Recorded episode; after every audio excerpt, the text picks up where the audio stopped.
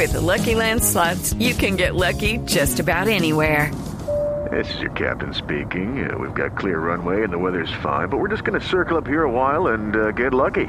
No, no, nothing like that. It's just these cash prizes add up quick. So I suggest you sit back, keep your tray table upright, and start getting lucky. Play for free at LuckyLandSlots.com. Are you feeling lucky? No purchase necessary. Void where prohibited by law. 18 plus terms and conditions apply. See website for details. Tribeca en un proceso que ya eh, se había dado casi por muerto. Y se está dando en Florida toda esta pelea porque cuando se iniciaron las conversaciones entre las dos compañías en 2012, se aceptó que el acuerdo estaría regido por las leyes del estado de eh, Florida. Es decir, que esa pelea por los 500 millones de dólares vuelve a nacer.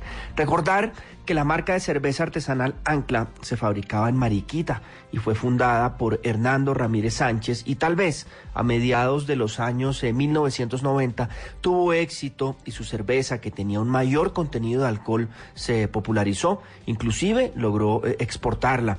Dicen que de esa eh, planta de cerveza llegaron a salir unas eh, 3 millones de botellas al mes y que requirió más de 12 mil millones de pesos de inversiones eh, eh, de la época.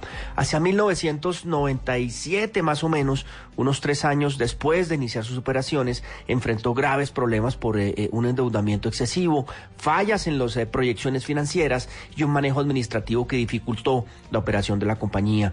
Pero siguieron eh, tan es así que alguna vez pues Tribeca mostró interés y como vemos en esta movida de hoy Ricardo, el fondo por cuenta de eso hoy está en un pleito en un tribunal de Florida tasado en 500 millones de dólares, eh, Ricardo.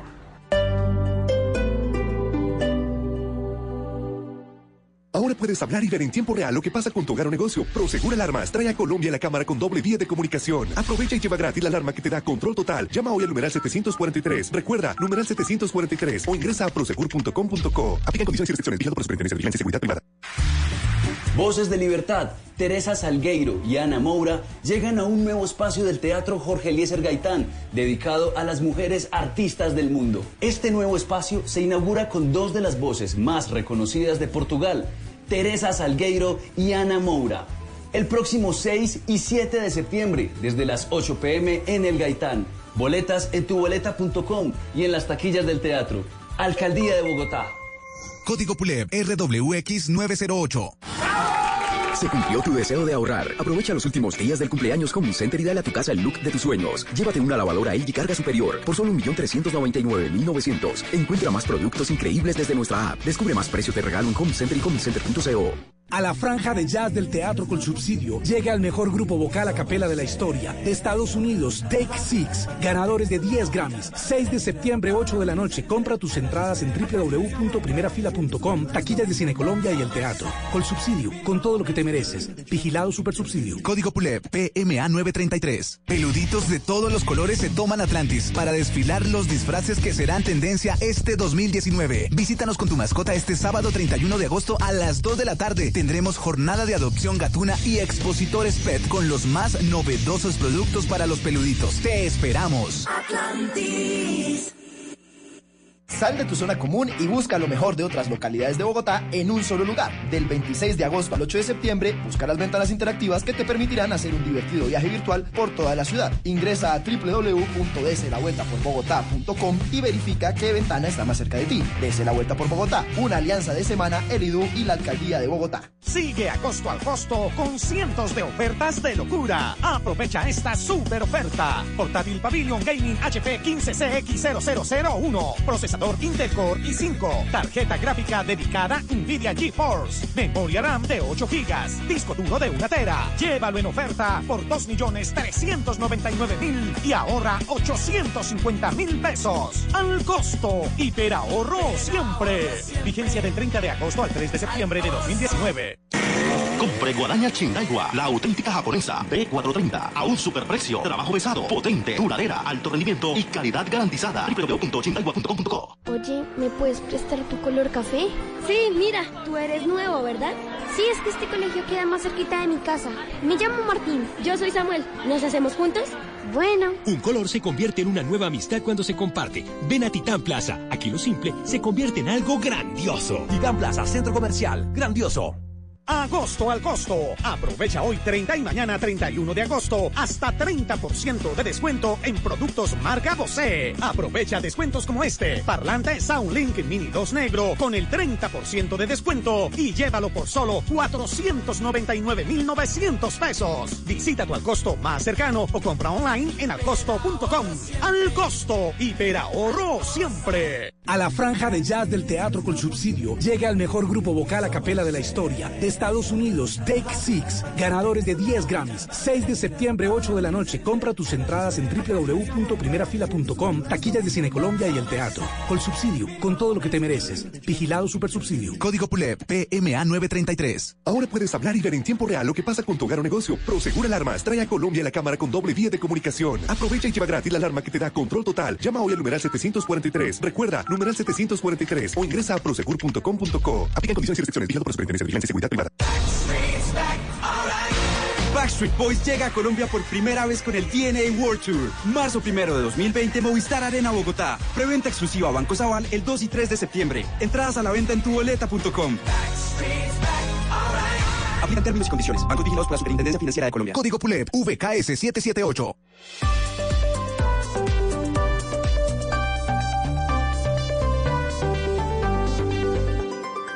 Desde este momento, Colombia está al aire. Mañanas Blue con Camila Zuluaga.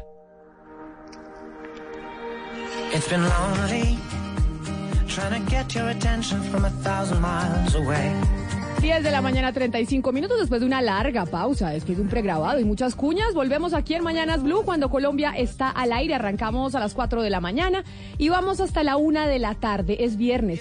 Es viernes de mucho sol. Le cuento a don Gonzalo Lázari en Bogotá pero además eh, de estrenos musicales y de muchas noticias que siguen siendo no tan optimistas para nuestro país, para Colombia. Pero ¿cómo está el mundo hasta ahora?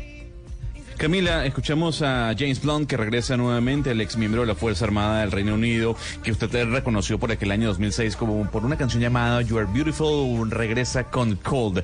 En noticias, usted se recuerda que aquí hablamos con Joshua Wong, el líder eh, de las protestas en Hong Kong, ¿se acuerda? Claro que sí, por supuesto, hablamos con él en medio de, después de un mes de protestas en, eh, en la isla. Van 12 semanas de protestas. se conoció que fue liberado el día de hoy en horas de la mañana. Hay que recordar que Joshua Wong, según habían denunciado, fue detenido por autoridades de Hong Kong. El día de hoy fue liberado bajo fianza. Por otra parte, todo indica que el huracán Dorian tocará la Florida el 2 de septiembre, el día del Labor Day. Y para finalizar, Camila, dos noticias. Una, Harley Davidson anunció que entrará en el mercado de las bicicletas eléctricas y por otra parte, según vemos en Bloomberg, la cadena de tiendas Forever 21 se va a declarar en bancarrota se va a declarar Forever 21 en bancarrota. Esta es la tienda que es por siempre 21, ¿no? Es como esa tienda de decir siempre, siempre tendrás 21 años. Y es una tienda de ropa muy barata, pues para mujeres en los Estados Unidos ropa muy económica, tanto también para, para hombres, aunque la parte de mujeres es mucho más grande. Pero lo que dice Bloomberg en este momento, Camila, es que la cantidad de tiendas en metro cuadrado que tiene Forever 21 está defalcando a la compañía. Noticias. y es que Forever 21 le encanta a las niñas, a las adolescentes les fascina. Por eso es donde compran todo. Y a mí me encanta. A mí me encanta también como entre... Ana Cristina porque es precisamente sintiéndose siempre de 21, por eso se llama Forever 21, siempre de 21. Mejor dicho, pero, no importa las que, quieren ser de 21, las que todavía no lo tienen, pero quieren ser de 21. Las adolescentes adoran ir allá. O las que ya pasaron por ahí y quieren sentirse de 21. Exacto. Y, las mamás también, porque como que es muy barato, ¿o no? Es muy barato. Entonces todo el mundo feliz. Es, es, muy barato. Claro, Rodrigo, es que por eso es, porque las niñas pueden comprar, las, las adolescentes pueden comprar la ropa con sus propios ahorros, con su propia plata. Por eso les gusta ir tanto allá. Después de que ahorran la mesada que les dan eh, los papás, Ana Cristina, ya que la escucho, hoy es el Día Internacional eh, de los Desaparecidos. Y precisamente el dato que tenemos hoy tiene que ver con, eh, con esas cifras, con cifras de desaparecidos. Sí, esta conmemoración se realiza, Camila, desde hace años por iniciativa de la Federación Latinoamericana de Asociaciones de Familias de Detenidos Desaparecidos para recordar el drama de la desaparición forzada. Estos datos vienen del Registro Nacional de Desaparecidos de Medicina Legal en los últimos cinco años. Entre, entre 2015 y 2019 las desapariciones eh, de los hombres superan a las de las mujeres. El año que ha registrado más mujeres desaparecidas fue el año 2015, en el cual hubo reporte de 1.726 casos. Si se trata de hombres, el año año que más desapariciones ha registrado es 2018. Se reportaron 2.400 casos. Para el año en curso, 2019, Medicina Legal registra 1.675 hombres desaparecidos. En cuanto a mujeres, 1.042 han sido reportadas como desaparecidas. Del universo total, el 79% de los casos no se conoce la causa de la desaparición y el 20% es por presunta desaparición forzada. Y el dato más relevante, Camila, el más conmovedor, es que por cada número que acaba de dar, que acabo de darles a ustedes, hay dolor. Hay mínimo una persona que sufre por ese desaparecido, una persona que lo ama y lo extraña, o por lo menos una persona que se pregunta dónde estará, cuál fue su destino y su vida. Exactamente, Ana Cristina, y por eso este día es tan doloroso, entre otras cosas, porque un familiar, digamos, lo peor que le puede pasar es no saber en dónde está su hijo, su hermana, su papá o su mamá porque el hecho de no saber es la condición más difícil para el ser humano, la incertidumbre, porque si usted ya sabe que, eh, digamos, por cuestiones del conflicto, lamentablemente su familiar terminó siendo asesinado, por lo menos tiene la información, sabe dónde está y empieza a hacer el duelo. Pero frente a una desaparición, el duelo es imposible de hacer, porque usted siempre tiene la, en, la, en la, la esperanza de que, su, eh, de que su familiar va a aparecer.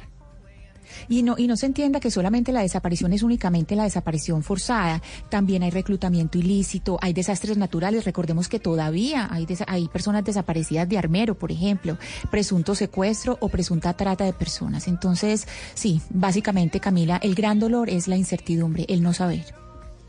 Y precisamente en medio de la incertidumbre en la que estamos en Colombia, después del video que se conoció ayer, precisamente del que hablamos mucho, diciendo Iván Márquez que se retiraba del proceso de paz, que, que se rearmaba y volvía con eh, alias El Paisa y con otros secuaces eh, de la guerrilla de las FARC a delinquir, básicamente.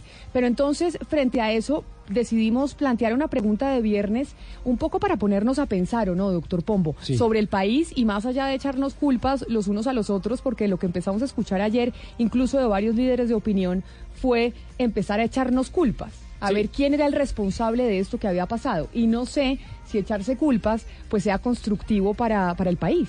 Sí, así es. Eh, yo creo que en los momentos de grande crisis vale la pena eh, tomarse unos segunditos, reflexionar, respirar profundo, eh, eh, desde todas las orillas políticas, sociales, culturales, económicas. ¿Y qué tal esta de viernes? No es tan de viernes, pero yo creo que el llamado a nuestros oyentes, Camila y queridos equipos de miembros del equipo de la mesa, es a ver cómo podemos reflexionar este fin de semana. En medio de una polémica entre culpables e inocentes, ¿qué propuestas concretas tenemos para construir una nación soñada? ¿Qué propuestas concretas? No, no, yo quisiera una Colombia en donde todos cupiéramos, incluyente, pluralista, ecológica, muy bonito. Pero ¿qué se le ocurre, señor oyente? Acudamos a esa creatividad colombiana, acudamos a ese ingenio fabuloso que tenemos.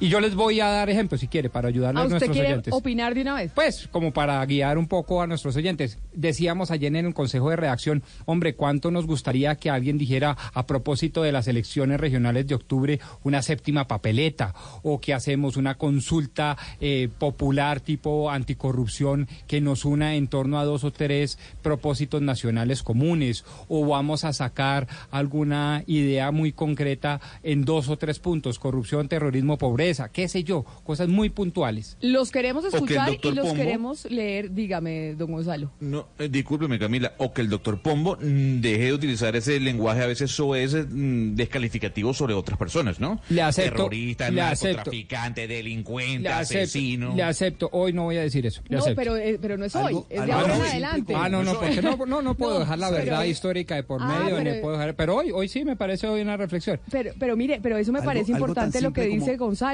el tema del lenguaje y es moderar el lenguaje. ¿Usted no estaría dispuesto para un mejor país moderar el lenguaje? Desarmar la palabra. ¿Sí? bueno, puede ser, sí, o sea, válido, todo es bienvenido, o sea, ser tolerantes, o sea, algo muy algo muy importante en en estas circunstancias, en estos tiempos, ser tolerantes, ser tolerantes con el que piensa distinto. Es decir, uno puede expresar sus argumentos, no compartir los que los de los contrarios, pero hay que ser tolerante en el discurso, en el manejo del lenguaje, y yo creo que cada uno puede ser tolerantes. Antes de meternos en la película de la séptima papeleta y otras cosas, me parece que uno puede ser tolerante. Tenemos que ser mucho más tolerantes con lo que está pasando, con los adversarios políticos, reconocerle su condición, pero a partir de la tolerancia. Me parece que ese ejercicio, que es muy individual, Oscar, déjeme, es, déjeme es muy válido algo en este sobre momento. la tolerancia.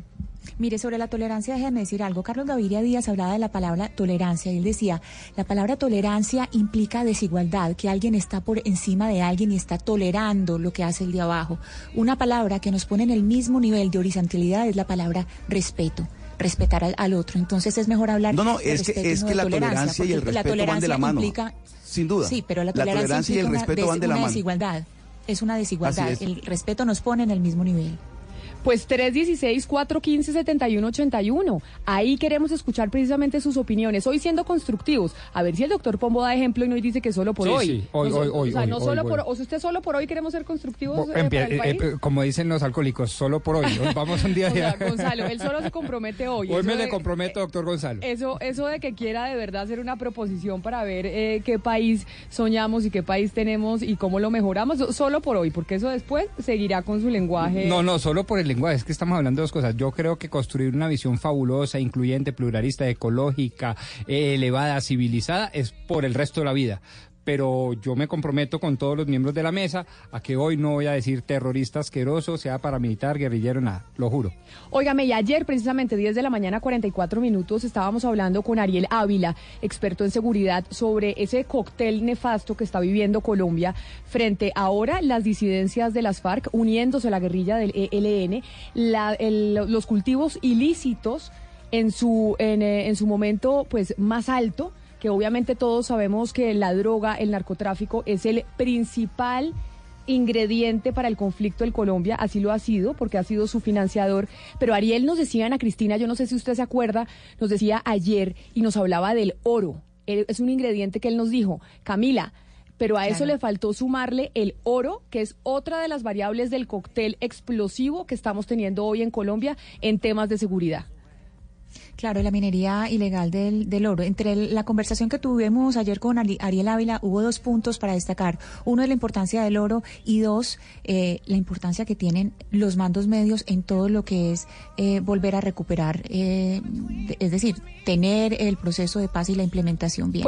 Pero el asunto del oro es absolutamente eh, crucial entre lo que nos contó ayer Ávila. Pues, ¿cómo le parece que el New York Times, usted Gonzalo, The Weekly, en el New York Times es eh, esta edición que sale, pues, digamos, eh, todos los fines de semana en texto y en video, ¿no? Investigaciones que salen todos los fines de semana en texto y en video en el, en el periódico norteamericano. Sí, es una especie de podcast eh, a nivel eh, em, visual, en este caso si lo llamamos así, va por episodios que semanalmente usted puede ver de temas y de investigaciones que hace el diario. Y en este caso, Camila, eh, están hablando de un tema importante, primero del oro y de cómo ese oro extraído ilegalmente puede estar dentro de su celular. O sea, cómo las grandes corporaciones de los Estados Unidos o compañías tecnológicas, en este caso situadas en Silicon Valley, como por ejemplo Apple, utilizan el oro para fabricar algunas piezas de sus celulares, un oro extraído ilegalmente a través de un mercado negro que parte básicamente de Colombia. Pues mire, es que este episodio de The Weekly, que además se va a conocer el domingo, porque el domingo vamos a poder verlo, se llama Apple's Gold, o sea, el oro de Apple, y de Apple los celulares. Muchos de nosotros tenemos un, Apple, un, eh, celular Apple, y de hecho cuando usted lee, digamos, eh, la sinopsis de este eh, episodio de The Weekly que vamos a conocer el fin de semana, dice lo siguiente, si usted está leyendo esto en su teléfono, usted probablemente está tomando, está teniendo en sus manos oro ilegal de Colombia, en donde ese precioso metal ha venido reemplazando a la cocaína como el principal recurso e ingreso del crimen organizado en Colombia. Y la, eh, la, la demanda que ha venido creciendo en el mundo por oro ha hecho que este metal sea usado, por ejemplo, en iPhones y en otros productos electrónicos, pues que ayudan a, a- a que se a que se crezca esta industria ilegal, pero sobre todo, pues los grupos criminales en nuestro país. Pe- pero no solamente el oro, Camila. Eh, el coltán también es otro metal precioso que se utiliza en la microelectrónica y en las telecomunicaciones y que incluso está generando muertes y guerras en otras partes del mundo. En el África hay una guerra por el coltán y en algunas partes del oriente colombiano se presenta ya una disputa por el control de territorios donde se explota el coltán. Hace parte también de los, de los minerales eh, preciosos que salen de Colombia hacia, otras, hacia otros destinos con esos propósitos. Hugo Mario, Tecnología. ¿usted se acuerda de Nicholas Casey, el periodista del New York Times, que escribió la historia sobre el ejército colombiano, que hablaron que, se- que la tenía Semana y que Semana no la publicó y que entonces la publicó el New York Times porque no la habíamos querido publicar en medios nacionales? ¿Se acuerda de todo que ese fue el rollo? motivo de la renuncia de Daniel Coronel. que fue el motivo de la renuncia de Daniel Coronel y toda esa novela que ya vivimos y la reconciliación y demás. Pues, ¿cómo le parece que Nicholas Casey es precisamente el periodista del New York Times que viaja a Colombia y habla y hace la investigación que vamos a ver este fin de semana sobre el oro que se extrae en Colombia, que ayuda precisamente a las organizaciones criminales, pero que además está siendo pues vendido a, la- compañías como Apple y que todos estamos comprando este oro que al final termina está manchado de sangre en Colombia. Por eso quisimos comunicarnos con Nicolás Casey, que está hasta ahora con nosotros. Nicolás, mil gracias por, eh, por atendernos. Bienvenido. Hola, muchas gracias. Muchas gracias por el interés y por la entrevista. Nicolás, ayer, eh, de hecho, en medio de la introducción, estábamos hablando con Ariel Ávila sobre este cóctel de, de variables que tenemos en Colombia en este momento, que pueden ser bastante explosivos para una situación de violencia muy oro, que se extrae en Colombia, que ayuda precisamente a las organizaciones criminales, pero que además está siendo pues vendido a, a la- compañías como Apple y que todos estamos comprando este oro que al final termina está manchado de sangre en Colombia. Por eso quisimos comunicarnos con Nicolás Casey, que está hasta ahora con nosotros. Nicolás, mil gracias por, eh, por atendernos. Bienvenido. Hola, muchas gracias. Muchas gracias por el interés y por la entrevista.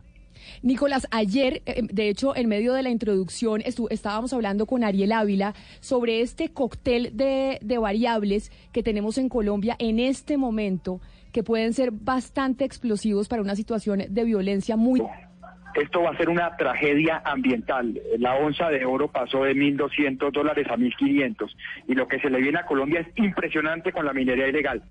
Y precisamente eso me lleva a preguntarle, Nicolás, Nicolás, ayer, eh, de hecho, en medio de la introducción, estábamos hablando con Ariel Ávila sobre este cóctel de, de variables que tenemos en Colombia en este momento, que pueden ser bastante explosivos para una situación de violencia muy...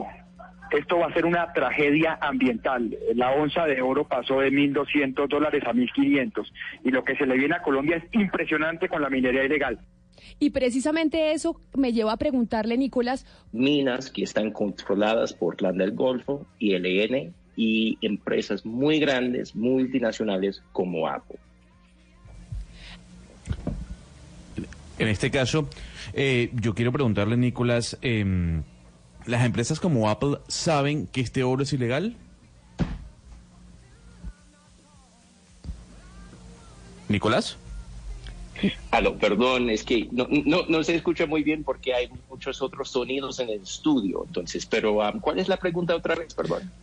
Nicolás, ¿las compañías como Apple en este caso saben que ese oro extraído es ilegal o forma parte de toda una estructura de mafia? Ahora sí saben, porque hemos tenido mucho contacto con estas empresas, pero la verdad es que una empresa como Apple no va directamente a Colombia para comprar su oro. Entonces, es una cadena donde el oro pasa por muchas manos, muchas manos antes de llegar a Apple. Apple, por ejemplo, sabe cuál es la refinería en Suiza donde compra su oro, pero no sabe de que este oro vino de una empresa en Medellín que se llama eh, Gutiérrez, Fundición Gutiérrez, que ahora está en control de la fiscalía por lavado de dinero. Entonces, yo no creo personalmente que esas empresas sabían antes de esta investigación eh, la providencia del el origen de su oro, pero ahora sí saben y lo importante va a ser eh, va, va, a ser, el, bueno, ¿qué, ¿qué, van a hacer ahora, ya que saben que este oro viene de Colombia y de un origen criminal? Nicolás, estamos hablando de que este capítulo se llama Apple's Gold, el oro de Apple, pero ¿qué otras compañías internacionales están utilizando el oro colombiano que se que se extrae de manera ilegal, que está alimentando el conflicto, que como ustedes dicen, reemplazó a la cocaína como ingrediente para financiar estructuras eh, criminales. Además de Apple, ¿qué otras empresas? Bueno, sí, el episodio se llama Apple's Gold porque tuvimos la decisión de profundizar sobre Apple porque todo el mundo conoce Apple y porque produce tantos iPhones. Pero la verdad es que hay muchas empresas que están comprando este oro. entre ellos son Samsung, son Lenovo, GE en Estados Unidos, Lockheed Martin, y muchos otros también. Entonces, este oro ha ido a las, a, las refinerías internacionales más grandes del mundo. Entonces, de allá ha ido a todas partes del mundo. Es difícil decir cuántas empresas han comprado este oro. Nicolás, usted nos decía hace unos minutos que eh, Fundaciones Gutiérrez estaba bajo la mirada de la Fiscalía. Sabemos, particularmente en el caso de Antioquia o en esta región, por lo menos del país, si hay otras empresas pues que no estén bajo la mirada de la Fiscalía y que sigan eh, funcionando eh, en la explotación y en el comercio de este oro. Lo que vimos en la investigación fue una conexión entre Fundación Gutiérrez y esas empresas que ya había mencionado.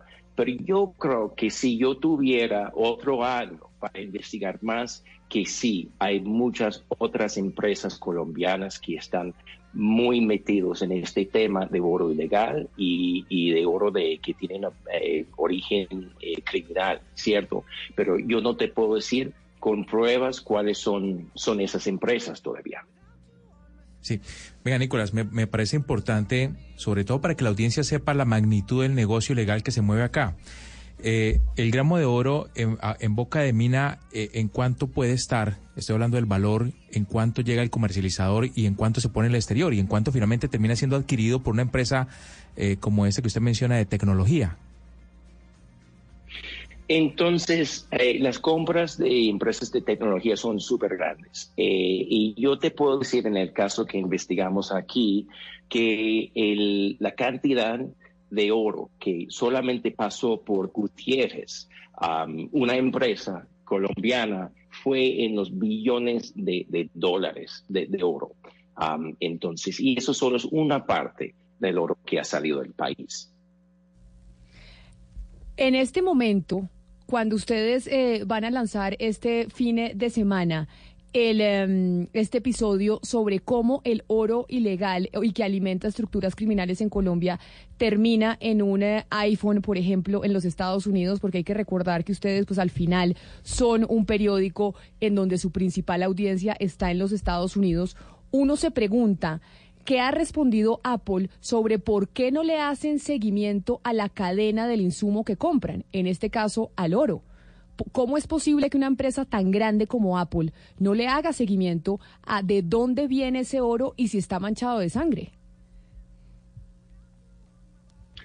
Bueno, la pregunta de cómo Apple no supo sobre eso es una pregunta muy importante. Ah, entonces, según la ley, Apple tiene que identificar de dónde viene su oro. Pero eso solo tiene que ver con las refinerías, que solo son una parte de esa cadena. Según la industria de oro, Apple también tiene que hacer una, un, third party audit, una revisión de su cadena. Y lo que parece es que eso no pasó, no pasó en, en no, ellos no profundizaron al nivel de que ellos necesitaban hacer para saber de dónde exactamente viene el oro. Mira, Apple no viene a Colombia para revisar las minas, entonces hicimos esa parte. Si alguien de Apple o de cualquier empresa involucrado en esta investigación hubiera ido a, Colombia para ver fuera obvio que lo que estaba pasando aquí en las minas, aquí en eh, todo este negocio de oro ilegal. es algo que solo tienes que ver los periódicos aquí en Colombia para ver que si hay matanzas, extorsión y muchos otros tipos de violencia que tienen que ver con el oro ilegal en el Bagre, por ejemplo, donde es el lugar donde toma, eh, toma lugar eh, la investigación que hicimos. Entonces, no es tan difícil para esas empresas saber, pero no veo la voluntad de llegar a Colombia para ver la realidad de lo que está pasando aquí. Nicolás, la gente para que el que nos escucha y no conocía, por ejemplo, este tema de The Weekly, ¿cómo aquí en las minas, aquí en eh, todo este negocio de oro ilegal? Um, es algo que solo tienes que ver los periódicos aquí en Colombia para ver que si hay matanzas, extorsión y muchos otros tipos de violencia que tienen que ver con el oro ilegal en el Bagre, por ejemplo, donde es el lugar donde toma, eh, toma lugar eh, la investigación que hicimos. Entonces, no es tan difícil para esas empresas saber, pero no veo la voluntad de llegar a Colombia para ver la realidad de lo que está pasando aquí. Nicolás, la gente para que el que nos escucha y no conocía, por ejemplo, este tema de The Weekly, ¿cómo escuchando tienen? Pues dentro de ese aparato hay oro que está manchado de sangre. Como veíamos en una época los eh, diamantes manchados de sangre, que a mucha gente se le decía que tenía que saber de dónde venían esos diamantes antes de... ¿Dónde es el lugar donde toma, eh, toma lugar eh, la investigación que hicimos? Entonces, no es tan difícil para esas empresas saber, pero no veo la voluntad de llegar a Colombia para ver la realidad de lo que está pasando aquí. Nicolás, la gente para que el que nos escucha y no conocía, por ejemplo, este tema de The Weekly, ¿cómo escuchando tienen? Pues dentro de ese aparato hay oro que está manchado de sangre. Como veíamos en una época los eh, diamantes manchados de sangre, que a mucha gente se le decía que tenía que saber de dónde venían esos diamantes antes de... ¿La gente en Ah, dónde bien, lo puede sí. ver?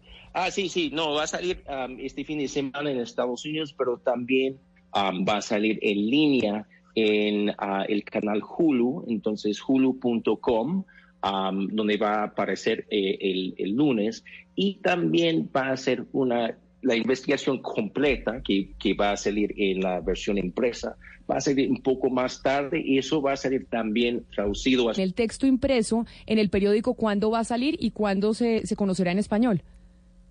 Ah, bueno, eh, es una buena pregunta. Entonces, de mis editores no todavía no sé, pero yo creo que en- próximamente, en ah, las próximas dos semanas, va a salir ah, en español, en inglés, en el periódico. Y para la semana que viene, ah, en, en línea.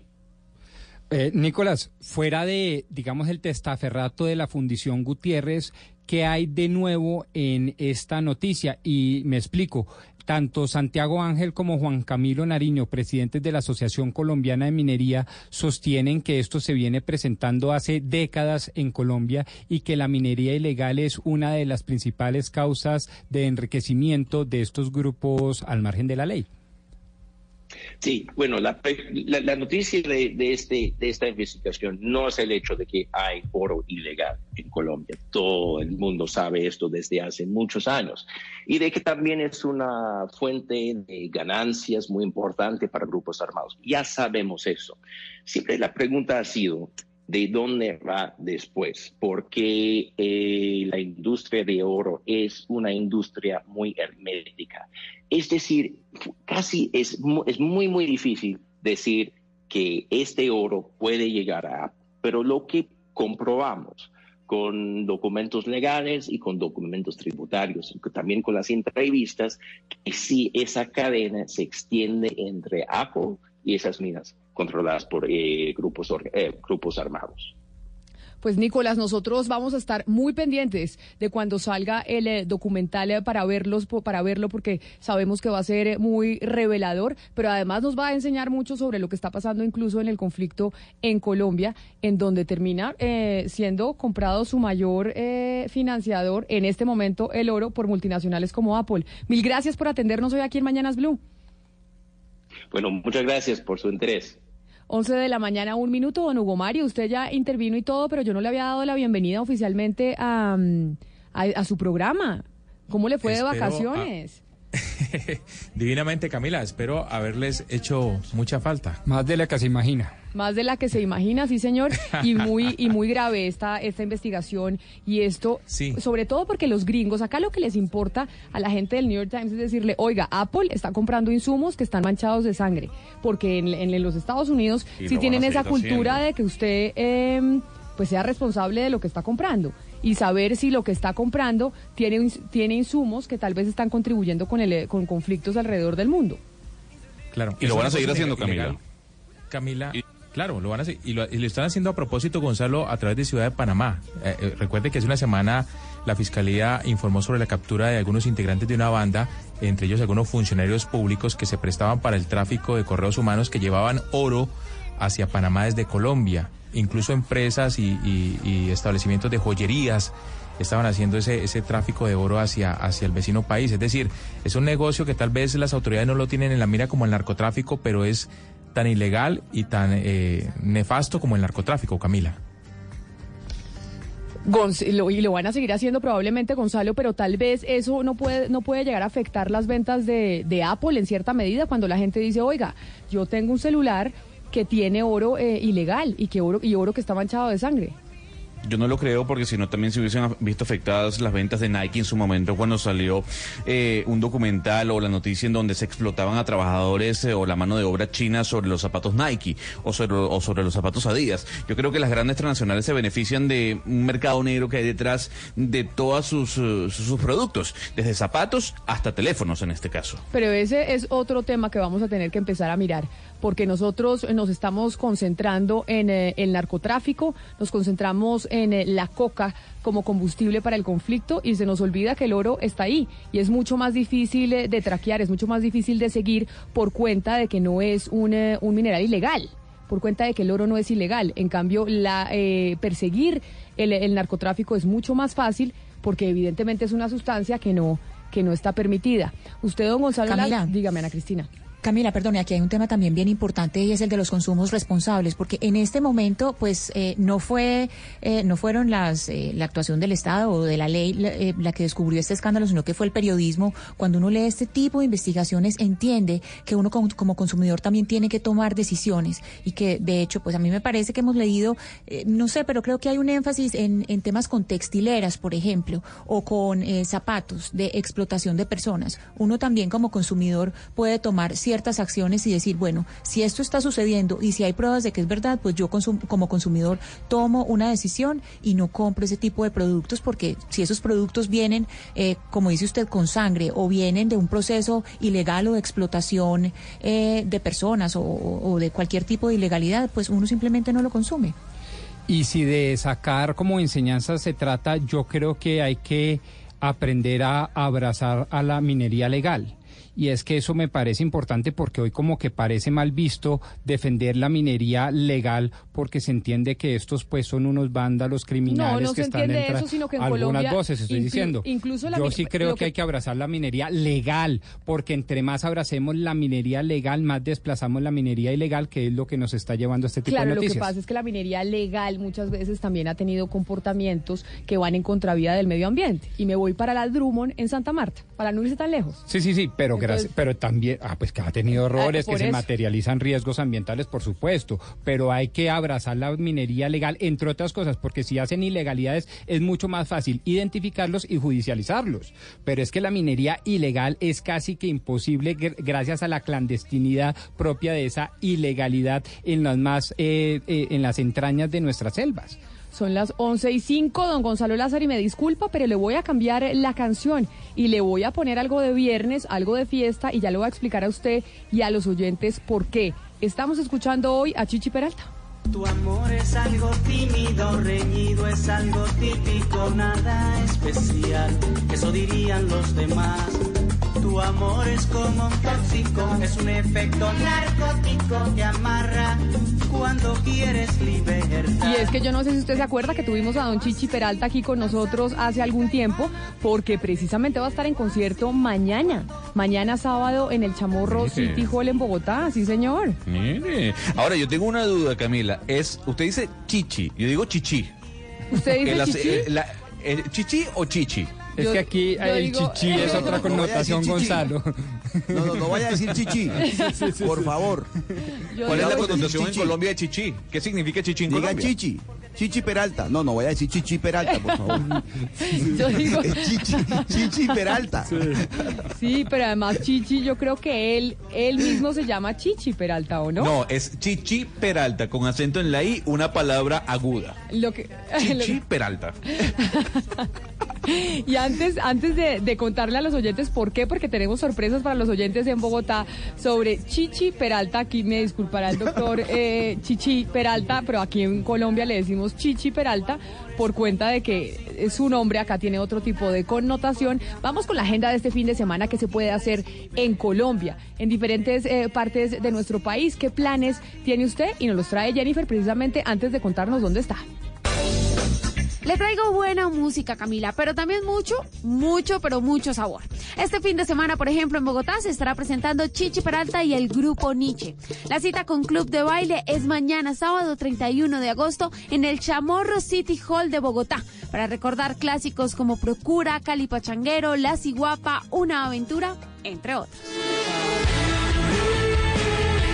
Y para los más rockeros también les tengo plan, porque este fin de semana la banda The Mills estará celebrando por todo lo alto sus 10 años de vida artística. El concierto, mejor es volverlo a repetir, se llevará a cabo en el Teatro Colón de Bogotá y se convertirá en una edición deluxe en vivo con sus mejores éxitos. En el día en que todo ocurrió. Y por estos días en Barranquilla, cuenteros de distintos lugares se reúnen en el Festival de Cuenteros del Caribe, un encuentro ideal para resaltar esa tradición oral del Caribe colombiano y además brindarle al público relatos de viva voz de distintas culturas. Lugar, Centro de Convenciones El Prado. Y en el Teatro Consuegra, también en Barranquilla, este sábado, el stand-up comedy Que nadie te robe tus sueños. Una historia basada en hechos reales que buscará dejarle una única enseñanza a los asistentes. Luchar cada día por sus sueños. Y en Medellín habrá vallenato y mucho, pero mucho, mucho chocolate. En la Casa Cultural Manrique habrá un encuentro de danza, concierto de gaitas y un show especial de parranda vallenata con los compadres del vallenato. Y desde el lunes 3 de septiembre, Dulce Manía, la semana más dulce del año. Más de 30 reposterías en Bogotá y Medellín serán el lugar de encuentro de los más golosos. Cada repostería ofrecerá dos opciones para vivir un momento muy dulce. Una de esas opciones será preparada a base de chocolate, preparada con cordillera un chocolate de la Nacional de Chocolates. Además, podrán obtener una botella de agua, una infusión de tehatsu o un café y todo por 10 mil pesos. Se premiará el mejor postre y a los más golosos en las diferentes ciudades.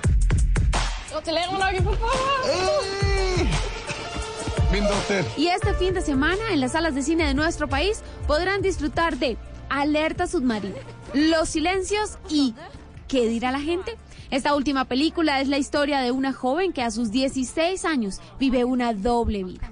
En casa es una perfecta hija pakistaní que respeta las estrictas normas impuestas por su familia, pero cuando sale con sus amigos se convierte en una adolescente criada en Noruega que disfruta de la sociedad en la que vive. Esta es una historia basada en la vida real que fue la selección de Noruega para los premios Oscar. Como siempre, invitadísimos todos a disfrutar de este fin de semana y a programarse con las diferentes actividades que hay en cada una de sus ciudades. Y precisamente como una de esas actividades es el concierto de Chichi Peralta, en este momento estamos en las calles de Bogotá en que parte doña Jennifer Castiblanco porque tenemos boletas para los oyentes de Mañanas Blue cuando Colombia está al aire precisamente para este concierto de mañana que como usted nos contó, pues suena maravilloso. Así es, Camila. Hoy la saludo desde la calle 122 con carrera 15 en Bogotá. Estoy en toda la esquina frente a la entrada del centro comercial Unicentro. Ahí me van a encontrar. Acá estar esperando a todos nuestros oyentes de Mañanas Blue cuando Colombia está al aire para obsequiarles, regalarles dos entradas para que se vayan a ver a Chichi Peralta y al grupo Nietzsche mañana aquí en Bogotá. Jennifer, ¿cómo hacen para reconocerla? Es decir, para que, porque usted es chiquitica, hay que contarle a los oyentes que es que Jennifer es diminuta. No, pero no la venda así, ¿qué es eso, por favor? Jennifer es chiquitica, entonces ¿cómo hacen para reconocerla? De gran espíritu, diga, yo soy de gran espíritu. Y como decía José Martí, la inteligencia se mide, Jennifer, de la cabeza al cielo.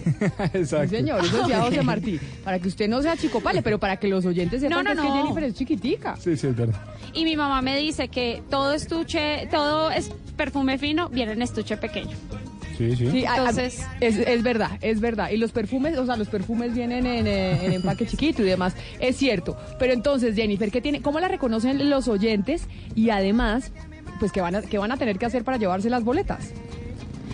Camila, muy fácil. Tenemos una mesita, dice Blue Radio, está bastante grande, entonces va a ser muy fácil que nos ubiquen. Tienen que llegar a la entrada principal del centro comercial que se encuentra acá sobre la carrera 15. Yo estoy del otro lado de esa calle, no estoy en el centro comercial, estoy del otro lado. Y ahí van a ver la mesa de Blue. ¿Qué van a tener que hacer los oyentes? Va a ser muy fácil. Como han estado tan pendientes del programa, pues yo les voy a preguntar algo del programa. Ah, bueno, perfecto. No muy corchador. Bueno, me parece buenísimo. Ya saben entonces los oyentes de Mañanas Blue cuando Colombia está al aire. Doña Jennifer Vázquez Blanco está en la calle, en la 122 con 15, ahí al lado de Unicentro y tenemos boletas para el concierto de Chichi Peralta. Son las 11 de la mañana, 12 minutos. Ayer estábamos hablando de restitución de tierras y precisamente vamos a empezar a hablar una vez más de ese tema porque la restitución de tierras es uno de los puntos que mencionó Iván Márquez en su video para decir por qué razón, entre otras, tomaba la decisión de volver a las armas. Colombia está al aire. Un mapa cubierto por sus voces, de los rincones alejados a las grandes ciudades. Entre noticias y protagonistas. Ricardo Alvarado, gobernador de Arauca. Que nosotros dependemos para nuestra entrada. Dilian Francisca Toro, gobernadora del Valle del Cauca. Si alguna cosa genera orgullo en el Valle es el deporte. Camilo Romero, gobernador de Nariño. Y que a mí me preocupa el ciudadano de a pie, el ciudadano común, el que no lo tiene todo. Un país, sus personajes. En Mañanas Blue, Colombia está al aire. Y estamos al aire en todo Colombia y en todo Colombia hay procesos de restitución de tierras. Precisamente, Ana Cristina, la semana pasada hablábamos de cómo era el proceso para un reclamante de tierras, qué era lo que tenía que hacer, cómo se surtía aquellas familias que perdieron eh, sus casas, que perdieron su terreno por cuenta del conflicto. Y ayer también incluso hablábamos con la senadora María Fernanda Cabal sobre un proyecto de ley que quiere presentar la senadora o que presentó para modificar la ley de restitución de tierras. Pero, ¿cómo le va a una persona en ese proceso? ¿Cuándo es exitosa y cuándo no? De eso precisamente es de lo que vamos a hablar y les vamos a contar a ustedes.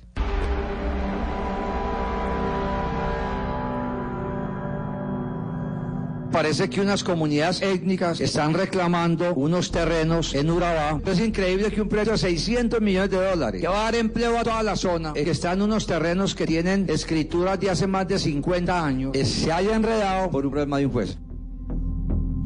Puerto Antioquia es el megaproyecto al cual se refiere el gobernador de Antioquia, Luis Pérez, a quien escuchábamos.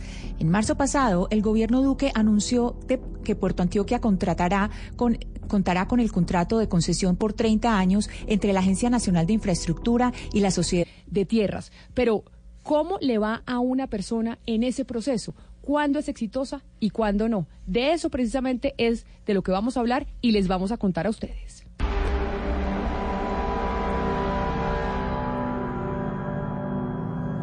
Parece que unas comunidades étnicas están reclamando unos terrenos en Urabá. Es increíble que un precio de 600 millones de dólares que va a dar empleo a toda la zona, eh, que están unos terrenos que tienen escrituras de hace más de 50 años, eh, se haya enredado por un problema de un juez.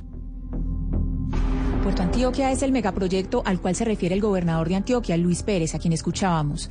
En marzo pasado, el gobierno Duque anunció que Puerto Antioquia contratará con contará con el contrato de concesión por 30 años entre la Agencia Nacional de Infraestructura y la Sociedad Puerto Girón, en Apartador, Nueva Colombia, en Turbo y Sumo, en Carepa, tienen un viejo proceso de reclamación de tierras. Y es que los dientes iniciaron pues un proceso de reclamación y desde octubre del 2017 solicitaron la restitución de 11.269 hectáreas que abarcan terrenos donde se va a construir Puerto Antioquia, de lo que estamos hablando.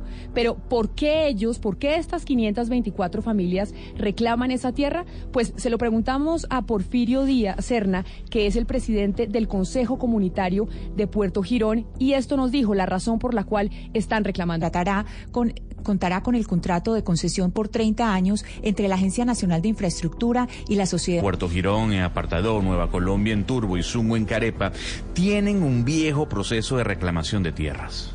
Y es que dientes iniciaron pues un proceso de reclamación y desde octubre del 2017 solicitaron la restitución de 11.269 hectáreas que abarcan terrenos donde se va a construir Puerto Antioquia, de lo que estamos hablando. Pero ¿por qué ellos, por qué estas 524 familias reclaman esa tierra? Pues se lo preguntamos a Porfirio Díaz Serna, que es el presidente del Consejo Comunitario de Puerto Girón, y esto nos dijo la razón por la cual están reclamando. Puerto Girón es un caserío de 174 palafitos a orillas del río León. Allí se llega en lancha o en panga y si es por tierra hay que cruzar un puente de concreto que el concesionario entregó sin las rampas de acceso. La vía terrestre tiene un punto de control ilegal y hasta un grafiti de las autodefensas gaitanistas.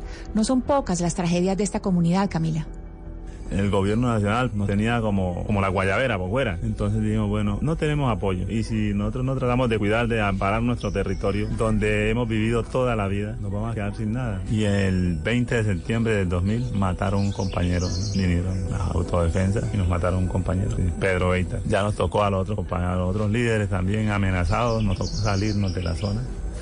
Esta reclamación eh, enfrenta otro problema, esta de la que estamos hablando, que quieren hacer estas 524 familias eh, afrodescendientes. Daira Reina, que es abogada o que fue abogada en el pasado y representó al grupo empresarial Santa María SA, que tiene intereses en Puerto Antioquia, el proyecto que quieren construir en esas tierras, fue nombrada la directora territorial de la unidad de restitución de tierras. Básicamente, pues tendría un conflicto de interés, pues es ella hoy la que debe velar por la reclamación de la comunidad étnica que antes pues combatía judicialmente, Gonzalo. Camila, y precisamente intentamos hablar con la directora territorial de apartado, pero se negó. Nos remitió el director general Andrés Castro, quien solo nos mandó un comunicado escrito que dice lo siguiente. La directora Daira Hernández, con su hoja de vida debidamente soportada y previa verificación, cumplió con los requisitos exigidos por la ley para asumir y en este caso ejercer el cargo. La directora territorial se declaró impedida para conocer o intervenir en los casos en los cuales eh, fue parte en el ejercicio libre y legal de su profesión. Los expedientes respectivos se trasladaron para Bogotá y son atendidos en este caso por la Dirección de Asuntos Técnicos. Y aunque Castro Camila Ana asegura que los requisitos de Hernández estaban en orden, el portal CIGEP reporta que sí es abogada, pero que hizo una especialización en Derecho de Tierras de la cual aún no se ha graduado. Y es que le cuento, Gonzalo, que para la comunidad de Puerto Girón ha sido imposible que se haga una consulta popular. Están a la expectativa de la decisión de un juez y de qué posición asumirá ante su reclamación el próximo gobernador que va a ser elegido. Deime Bertar, que es eh, asesor de juventud, Ana Cristina, y proyectos del Consejo Comunitario, y que es uno precisamente de los escasos jóvenes del caserío que ha estudiado en una universidad, porque la población no tiene la oportunidad de educarse como deberían poder educarse todos los colombianos, pues nos contó, hablamos con él y expresó precisamente cuál es el sentimiento que tiene la comunidad de esa zona frente al proyecto de Puerto Antioquia con el proyecto portuario importante que no tenemos una mala relación, nunca les hemos echado la culpa de todo lo que está pasando, pero si nosotros tuviéramos ya una titulación colectiva, que es lo que hemos pedido hace muchos años, que nosotros estamos en el territorio, lo hemos utilizado ancestralmente, ¿por qué no pasan las cosas que deberían pasar? Un proceso que debería durar seis meses lleva 18 años. Pues es que esta precisamente, Ana Cristina, es la situación que viven a veces los reclamantes de tierras en Colombia cuando no son exitosas. La semana pasada mostrábamos y les contábamos a los oyentes sobre un proceso de restitución de tierras exitoso, pero a veces hay otros que no, muchos de ellos. Y acá estamos hablando de 524 familias. Sí, yo no sé, Camila, si ustedes los oyentes sintieron al fondo de los testimonios los pajaritos, los pajaritos que cantaban mientras respondían las preguntas. El lugar donde vive la gente de Puerto Girón, Puerto Girón es un lugar hermosísimo. Ustedes no se imaginan la belleza donde viven estas personas. Y es un lugar muy pobre, muy abandonado. Y estas personas que son reclamantes, que son comunidad étnica reclamante, Camila, tienen todo en contra en este momento. Pero ¿sabe qué? Ellos no están en contra de la construcción de Puerto Antioquia. Ellos quieren que se construya Puerto Antioquia, pero quieren que les reconozcan su tierra. Es un proyecto de muchos años, es, un, eh, es una reclamación de muchos años que ellos simplemente quieren que les reconozcan esa tierra. Ellos no quieren que se pare el proyecto. O sea, es decir, que les reconozcan es que ellos, que se sepa que ellos serán los propietarios de esa tierra y que la pueden vender. Es decir, que, que ellos pueden vender la tierra para que se haga el proyecto. No necesariamente han hablado de, de la venta, pero sí que por lo menos los escuchen, que los escuchen cuál es el proceso que debe hacer, porque además el proceso, Camilo, hay que decirlo, el proceso en este momento está detenido por esta, por esta eh, razón que se le pasó eh, a otra división, porque la, la señora Daira Reina se declaró impedida eh, por su conflicto de interés, entonces se lo pasaron a otra división y eso está muy detenido y por Antioquia pues ya es un hecho porque ya se van a empezar obras y estas personas simplemente quieren que los escuchen y mirar cuáles son pues eh, cuáles son eh, esas esas formas de reclamación en que ellos cómo quieren reclamar y cómo y cómo quieren eh, tener su tierra que se les reconozcan lo que es su derecho Pero Ana Cristina, entonces para terminar y frente a la discusión que teníamos ayer y el, y el debate que queríamos hacer con la senadora María Fernanda Cabal y el señor Vega sobre el eh, proyecto para modificar la ley de restitución, ¿esto cómo agrava, agravaría aún más la situación de estas familias, de estas 534 familias afrodescendientes que están pidiendo ser escuchadas? Sí, lo que pasa es que hay que tener en cuenta, Camila, que los problemas que ha habido eh, de restitución es porque pues en el proceso no se hace bien, pero no porque la falla esté en la ley. No es la misma ley la que tiene la falla, sino la, el- la forma en que se lleva a cabo el proceso de, de restitución. Aquí, por ejemplo, tenemos una comunidad muy vulnerable que tiene grandes empresas con grandes abogados, grandes pools de, de abogados que están llevando a cabo el caso y estas eh, son personas pues que son campesinos que están defendiendo tierras, eh, muchas de ellas o que recibieron del INCORA, pero que son eh, legítimamente sus tierras y que están en condiciones de desigualdad. Entonces, si se llega a modificar esta ley, pues lo que se le está dando es la posibilidad a quienes son, a quienes han tenido más poder, a quienes han sido los poderosos para que puedan ac- acceder a la tierra, dejando a un lado a quienes eh, están en condición de vulnerabilidad. La restitución de tierras, aquí contándoles a ustedes el proceso de 524 familias que están eh, que son reclamantes de tierras y que aún no han sido exitosos. Hay otros procedimientos que sí lo han sido y la semana pasada se los mostramos a ustedes y como sabemos, ese ha sido uno de los debates del conflicto armado en Colombia, la tierra. De hecho, fue el punto número uno del proceso de paz de La Habana. Sí, ahí hay que decir lo que ya dijo Ana Cristina simplemente para que a nuestros oyentes les quede claro.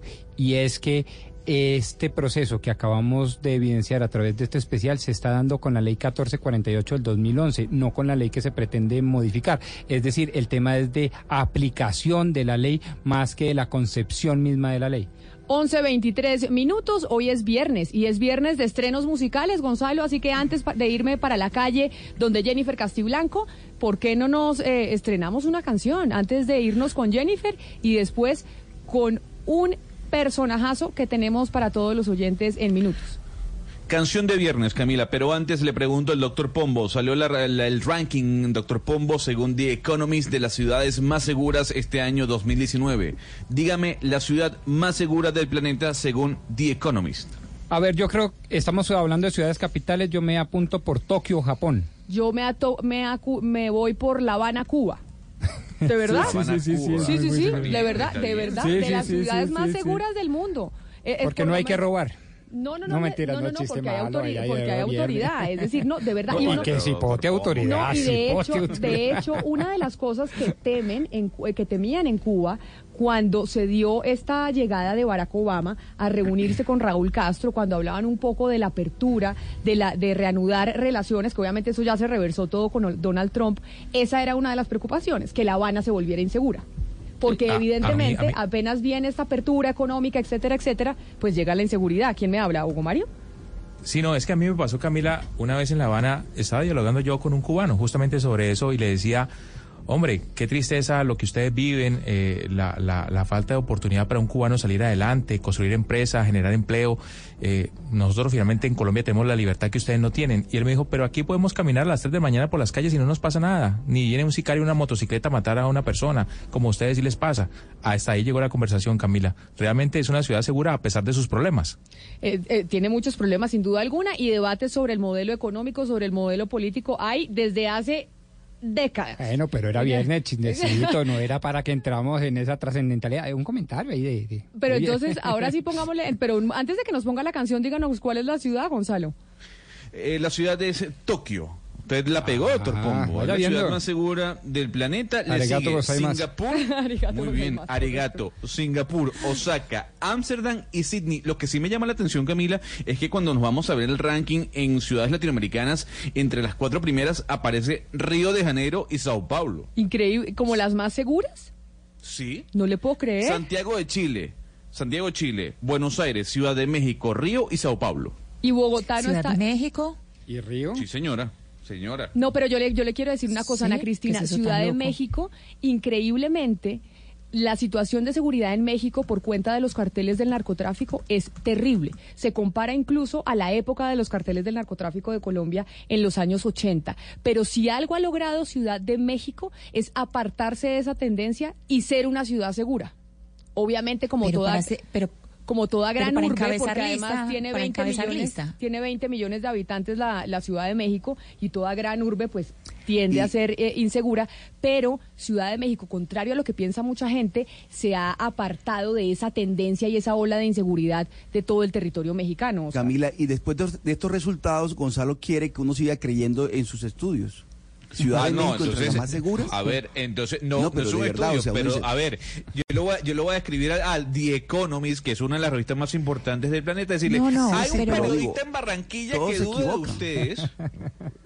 eh, se llama. Oscar Montes, que usted dice que ustedes son unos, Pero- unos, pero- unos falsetes. pues. Pero, además, pero además no, soy el solo, único. pero además no solo pero la revista. En la mesa todo el mundo lo está cuestionando, Gonzalo. Pero o sea, no, soy pero el por eso, único. pero no, por eso le digo yo que, que tiene razón el estudio frente a esa percepción equivocada que hay sobre el DF. Y además, algo que se nos olvida y es que The Economist no solo es una revista, The Economist tiene un centro de investigación impresionante. Claro, de estudios. Que le, que le venden incluso las investigaciones a grandes compañías, como eso cómo se llama, de political risk, es como se dice en, en inglés, pero- Sí, de como de riesgo- riesgo de riesgo- político riesgo político, sí. cuando llegan las empresas En a diferentes, a diferentes países. O sea que, ¿y Bogotá en dónde aparece en el ranking? ¿Aparece o no aparece? No lo veo en este en este ranking, Camila. Pues Son sí. 60 ciudades. Aparece, y fíjese bien, eh, señor Oscar, para que dude más de The Economist. Ciudad de México aparece por encima de Nueva York. Pero entonces eh, tengo No, una pregunta entonces- sobre ese estudio. ¿No se tiene el parámetro básico, el, el normal de, de tasa de asesinatos por cada 100.000 habitantes, que es la forma, en, pues es decir, la, la forma normal en cómo se mide la seguridad de las ciudades, o será que tienen otras formas de medición? Pero, Ana Cristina, TheEconomist.com y ahí puede- le pueden contestar cualquier pero duda. como le Hay digo, una- un- Ok. señora. pero como le digo, Ana Cristina, la tasa de homicidios en el DF, Distrito Federal, no es tan alta. En el DF. No, por eso, pero me parece me parecería intera- interesante saber Pero- pero- cuál fue la metodología para, para elegirla. Por ejemplo, porque uno pensaría comparar Ciudad de México, entendiendo todo lo que usted nos dice, Camila, y compararla, digamos, con capitales nórdicas.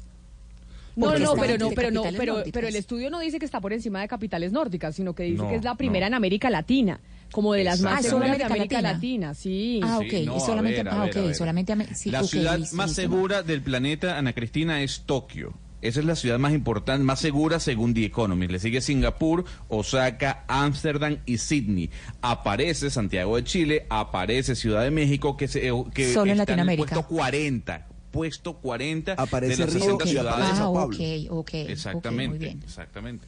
Pero ahora sí, estrenemos eh, la canción, Gonzalo, antes de irnos para la calle en Bogotá, donde está Jennifer Castiblanco ya con oyentes que quieren irse al concierto de Chichi Peralta. Camila, la invito a bailar reggaetón con Nicky Jam, Farruko y Sech. Flow, flow, flow, dime algo. Nicky, Nicky, Nicky Jam.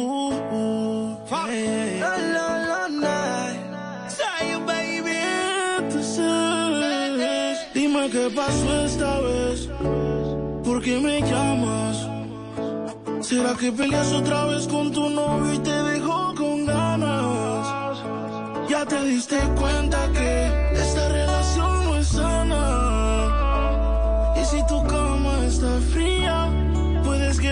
quedarte en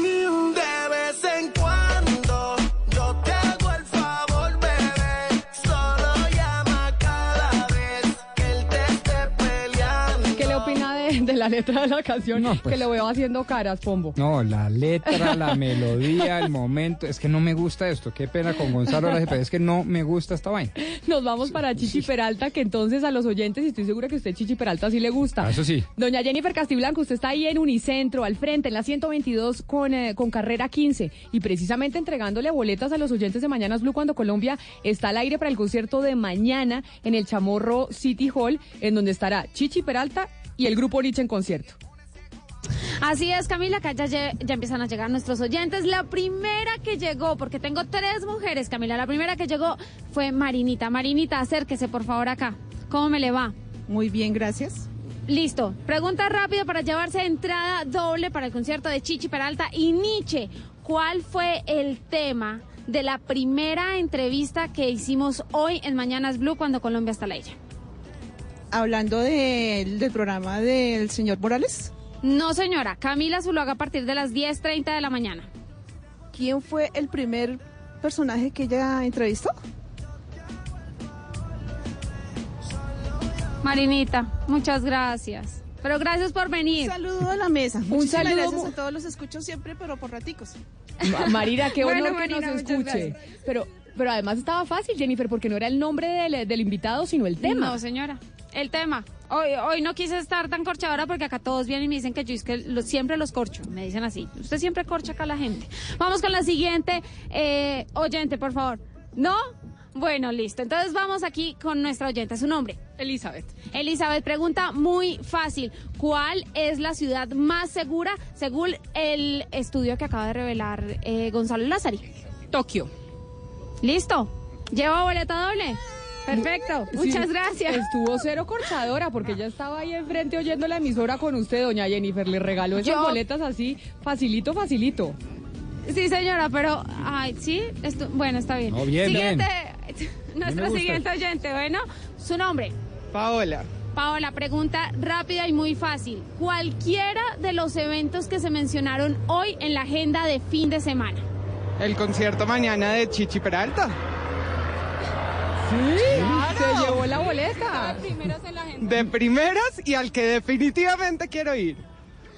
Bueno, Camila, ¿se Muy- lo llevó? Se las ¿Escuchó llevó. la? Felicitaciones. Que se vaya feliz para el concierto. Se lo merece, merecido, claro. Grupo Nietzsche y Chichi Peralta, qué maravilla. Entonces ya saben, doña Jennifer Castiblanco está enfrente de Unicentro, carrera 15 con calle 122, entregando boletos para Chichi Peralta y ella ahí haciendo preguntas sobre el programa, sobre Mañanas Blue. Por lo pronto, a las 11 de la mañana, 32 minutos, me voy con María Camila Roa porque hay un anuncio del presidente Iván Duque. María Camila.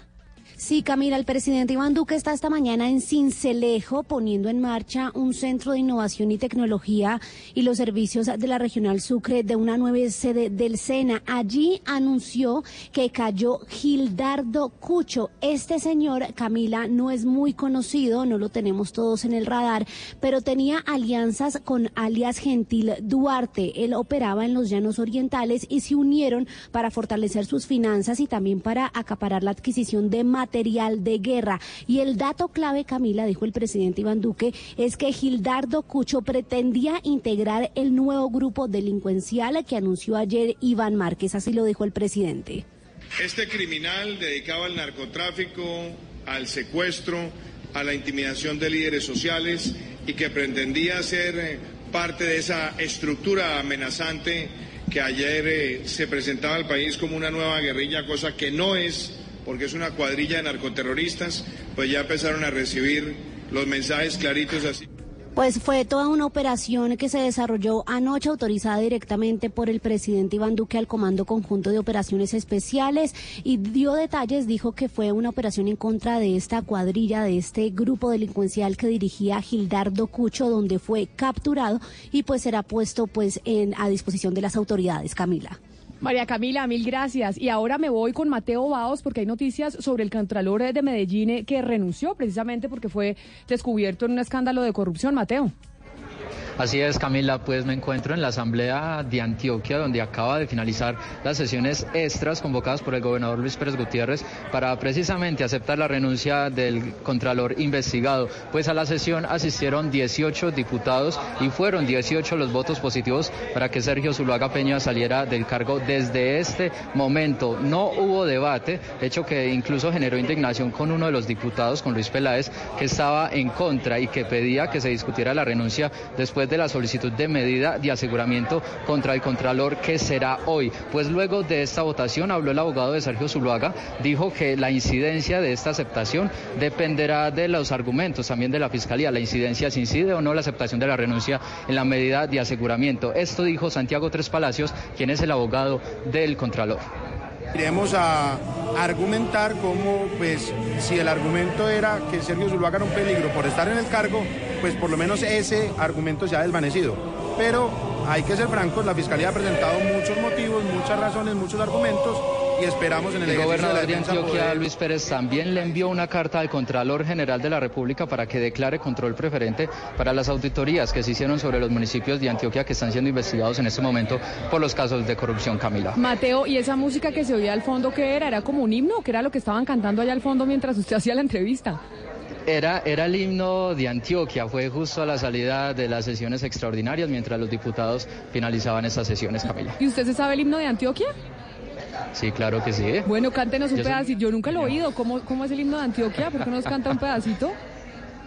Oh, libertad que perfumas las montañas de mis tierras. Ah, pero le- usted, Ana, Cristi- Ana Cristina, ¿usted se sabe el himno de Antioquia? Pero Camila, usted no sabe lo que es estar en un partido de fútbol cantando con la mano en el pecho. Hay una parte del himno donde uno grita, oh libertad, y uno grita todo pulmón, oh libertad, lo máximo. Por eso, porque como Es ustedes los antioqueños son como los separatistas, ¿no? En- como los como los catalanes. Eso decimos, ¿no? Que los antioqueños son como los catalanes nuestros, porque incluso han llegado a hablar de que, ellos- que- de que ustedes quieren a veces independencia y que ustedes podrían ser solitos un, un estado. Y uno lo Camila, canta hay mucho incluso loco con que mantiene mucho la ventolera. orgullo. Usted lo canta con orgullo, ya, ya lo veo, Mateo, pero aún no se le notó el orgullo ahorita. Con muchísimo, ah, pero con muchísimo, es que mis voz de cantante, pues yo no tengo voz de cantante, Camila. Bueno, con ahí- muchísimo orgullo y con la mano en el corazón. Oiga, porque acá después de un evento, cuando hay en Bogotá un evento del alcalde, ¿será que se oye No, el claro, himno en de Bogotá, Bogotá? sí, pero de Cundinamarca no. O sea, sí, de Cundinamarca nunca. Es que no sé ni No, una, pero estro- la ni una verdad es que frase. el himno, el himno antioqueño es muy lindo. Oh libertad que perfumas las montañas de mi tierra, deja que aspiren mis hijos tus olorosas esencias. Es divino el himno de Antioquia, ahí sí. ¿Y el del mm, Valle qué tal? aparte, es divino. Acá me dice un ¿El del oyente que el de Cundinamarca sí se oye poco, pero en los pueblos de Cundinamarca, no necesariamente en Bogotá, que es yo soy cundinamarqués. El Valle del Cauca también tiene himno y también lo cantan a grito herido, don Hugo Mario. Sí, claro. Incluso se escucha más el del Valle que el de Cali. Camila, es Salve Valle del Cauca, mi tierra, verdes campos de vida y solaz, paraíso del sol donde brillan, etcétera, etcétera, etcétera. es hermosísimo. Óigame, y, y don Oscar, ¿y usted allá en Barranquilla tienen himno y se lo saben o en el Atlántico? Sí, Camila, pero sabe que se escucha mucho más el de Barranquilla que el del Atlántico. Y el de Barranquilla es precioso, ¿no? Dice Barranquilla, procera inmortal, ceñida de agua y madurada al sol. Sabia joven del árbol nacional, del jubiloso porvenir crisol. Es el himno que se escucha en, en los partidos de fútbol. Usted escucha el himno de Colombia y el himno de Barranquilla, que es una joya.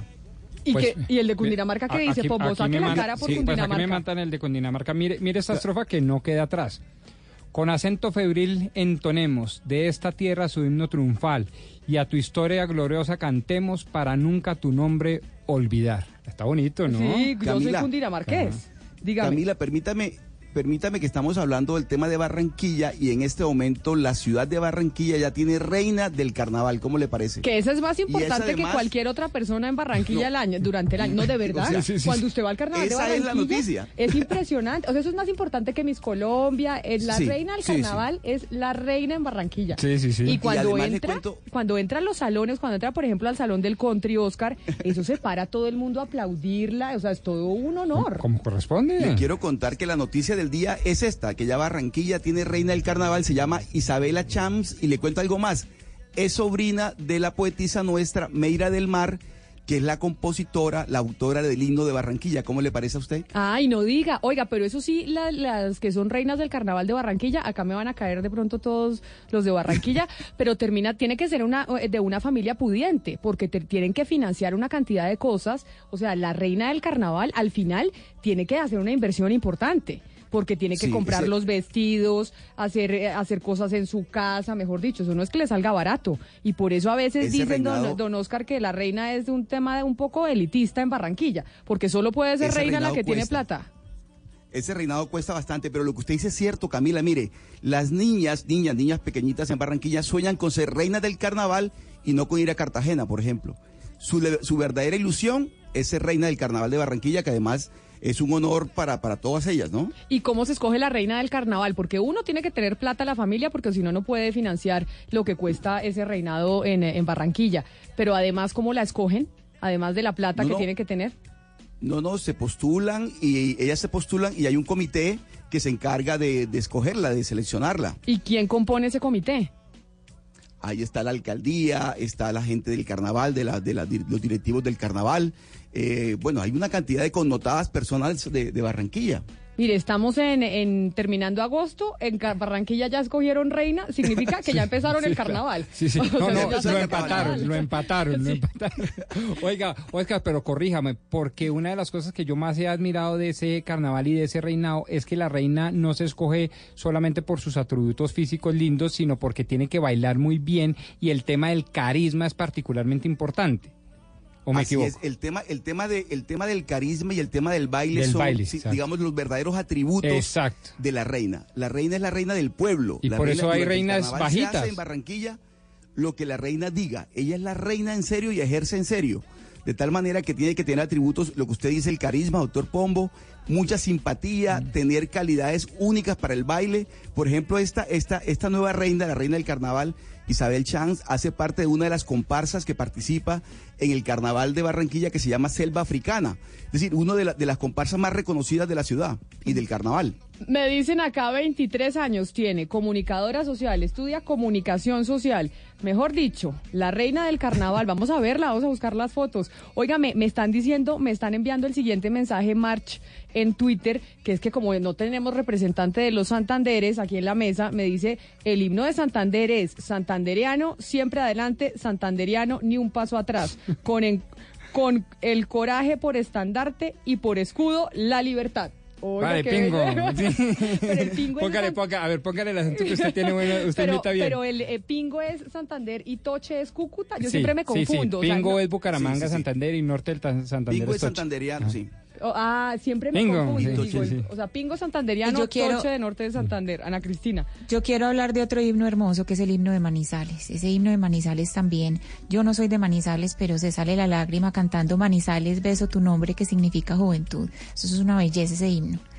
No, pues lo que tenemos que hacer es buscar los himnos de todo Colombia para empezar a ponerlos aquí. Por lo pronto, 11 de la mañana, 42 minutos. Tenemos agenda deportiva. Don Camilo Poveda, ¿qué tenemos para este fin de semana de los deportes? Hola Camila, buenos días. Hoy inicia la fecha de la Liga Femenina de Fútbol Profesional en Colombia, donde se definirán cuáles equipos estarán en la semifinal del torneo. Desde las 8 de la noche en el Estadio Pascual Guerrero, América de Cali enfrenta a Atlético Nacional. Mañana sábado a las 6 de la tarde, Atlético Huila frente al Junior en el Estadio Guillermo Plaza Salcid. El domingo a las 2 de la tarde en el Estadio El Campín, Santa Fe contra Millonarios. Y a las 3 de la tarde en el Polideportivo Sur de Envigado, Independiente Medellín frente a Cortuluá.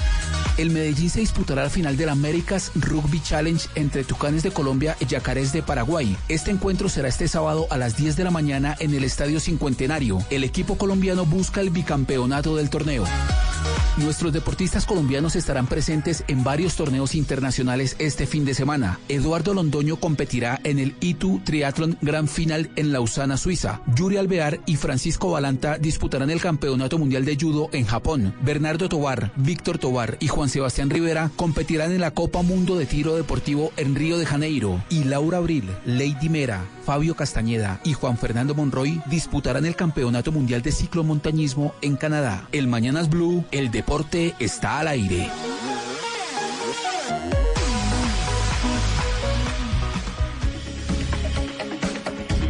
Y esa es la agenda deportiva de este fin de semana, pero además en este momento también es importante hablar, Ana Cristina, de la celebración de los 65 años de Confama, ¿no? Que es la caja de compensación en Antioquia, que tuvo un invitado de primer nivel en la Plaza Mayor para celebrar este encuentro y estuvo en un conversatorio al que usted asistió. ¿Qué tal estuvo el, el, el conversatorio en Confama?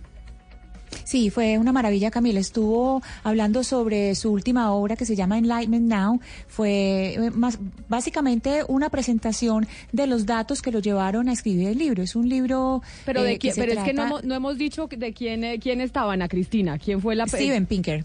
Ah. Steven Pinker es el neurocientífico Steven Pinker, que es uno de los personajes más influyentes del mundo en este momento, según la revista Time.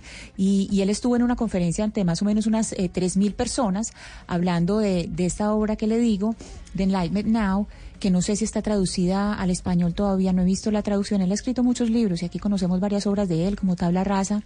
Y habló sobre esos datos que nos llevan a pensar que estamos mejor que antes, esa noción de progreso que, que nos hace pensar que, que sí estamos mucho mejor que antes, así todo parezca tan caótico. Pero Gonzalo, ¿quién es para que le contemos a los oyentes sobre ese evento en el que estuvo Ana Cristina ayer de los 65 años de, de Confama? ¿Quién es Steven Pinker? Para que sepamos el, el nivel del personaje que trajeron a la celebración de los 65 años de la caja de compensación. Precisamente quiero que escuche este audio con un breve resumen de la historia de, como decía Ana Cristina, uno de los psicólogos, uno de los escritores más importantes de nuestra era. Para algunos es un rockstar, para otros es un neurocientífico pop, para muchos más es uno de los pensadores y divulgadores científicos más brillantes de nuestro tiempo es el canadiense Steven Picker. Nacido en Montreal en 1954, es profesor de psicología experimental de la Universidad de Harvard. Su área de especialización es la psicolingüística, en especial la adquisición del lenguaje en los niños. Steven Pinker ha escrito libros como El instinto del lenguaje, Cómo funciona la mente, La tabla rasa y El mundo de las palabras. La celebración de los 65 años de la caja de compensación. Precisamente quiero que escuche este audio con un breve resumen de la historia de, como decía Ana Cristina, uno de los psicólogos, uno de los escritores más importantes de nuestra era. Para algunos es un rockstar, para otros es un neurocientífico pop, para muchos más es uno de los pensadores y divulgadores científicos más brillantes de nuestro tiempo es el canadiense Steven Picker. Nacido en Montreal en 1954, es profesor de psicología experimental de la Universidad de Harvard. Su área de especialización es la psicolingüística, en especial la adquisición del lenguaje en los niños. Steven Pinker ha escrito libros como El instinto del lenguaje, Cómo funciona la mente, La tabla rasa y El mundo de las palabras al eh, señor Pinker a esta hora en Mayanas Blue y pues básicamente haciéndole, señor Pinker, la primera pregunta y es eh, diciendo como, como lo contaban a Cristina y como lo decía mi compañero Gonzalo, usted es muy optimista sobre el futuro y cómo la felicidad es la base de esa premisa. ¿Cómo se puede ser optimista hacia el futuro tomando en cuenta pues todo lo que nos está pasando día a día, las noticias que vemos de lo que está pasando en el mundo? I would characterize my attitude not as optimistic about the future because no one can really predict the future. Uh, my attitude. Dar al eh, señor Pinker a esta hora en Mayanas Blue y pues básicamente haciéndole, señor Pinker, la primera pregunta y es eh, diciendo como, como lo contaban a Cristina y como lo decía mi compañero Gonzalo, usted es muy optimista sobre el futuro y cómo la felicidad es la base de esa premisa. ¿Cómo se puede ser optimista hacia el futuro tomando en cuenta pues todo lo que nos está pasando día a día, las noticias que vemos de lo que está pasando en el mundo? I would characterize my attitude not as optimistic about the future because no one can really predict the future. Uh, my attitude is has fallen from 90% to 10%. Lifespan has increased from about 30 years to worldwide to more than 70 years. Deaths in warfare have fallen from uh, 20 per uh, 100,000 per year to 1 per 100. Having a, a, cheerful disposition it's just being aware of facts that most people don't know. Most people are surprised to learn about these.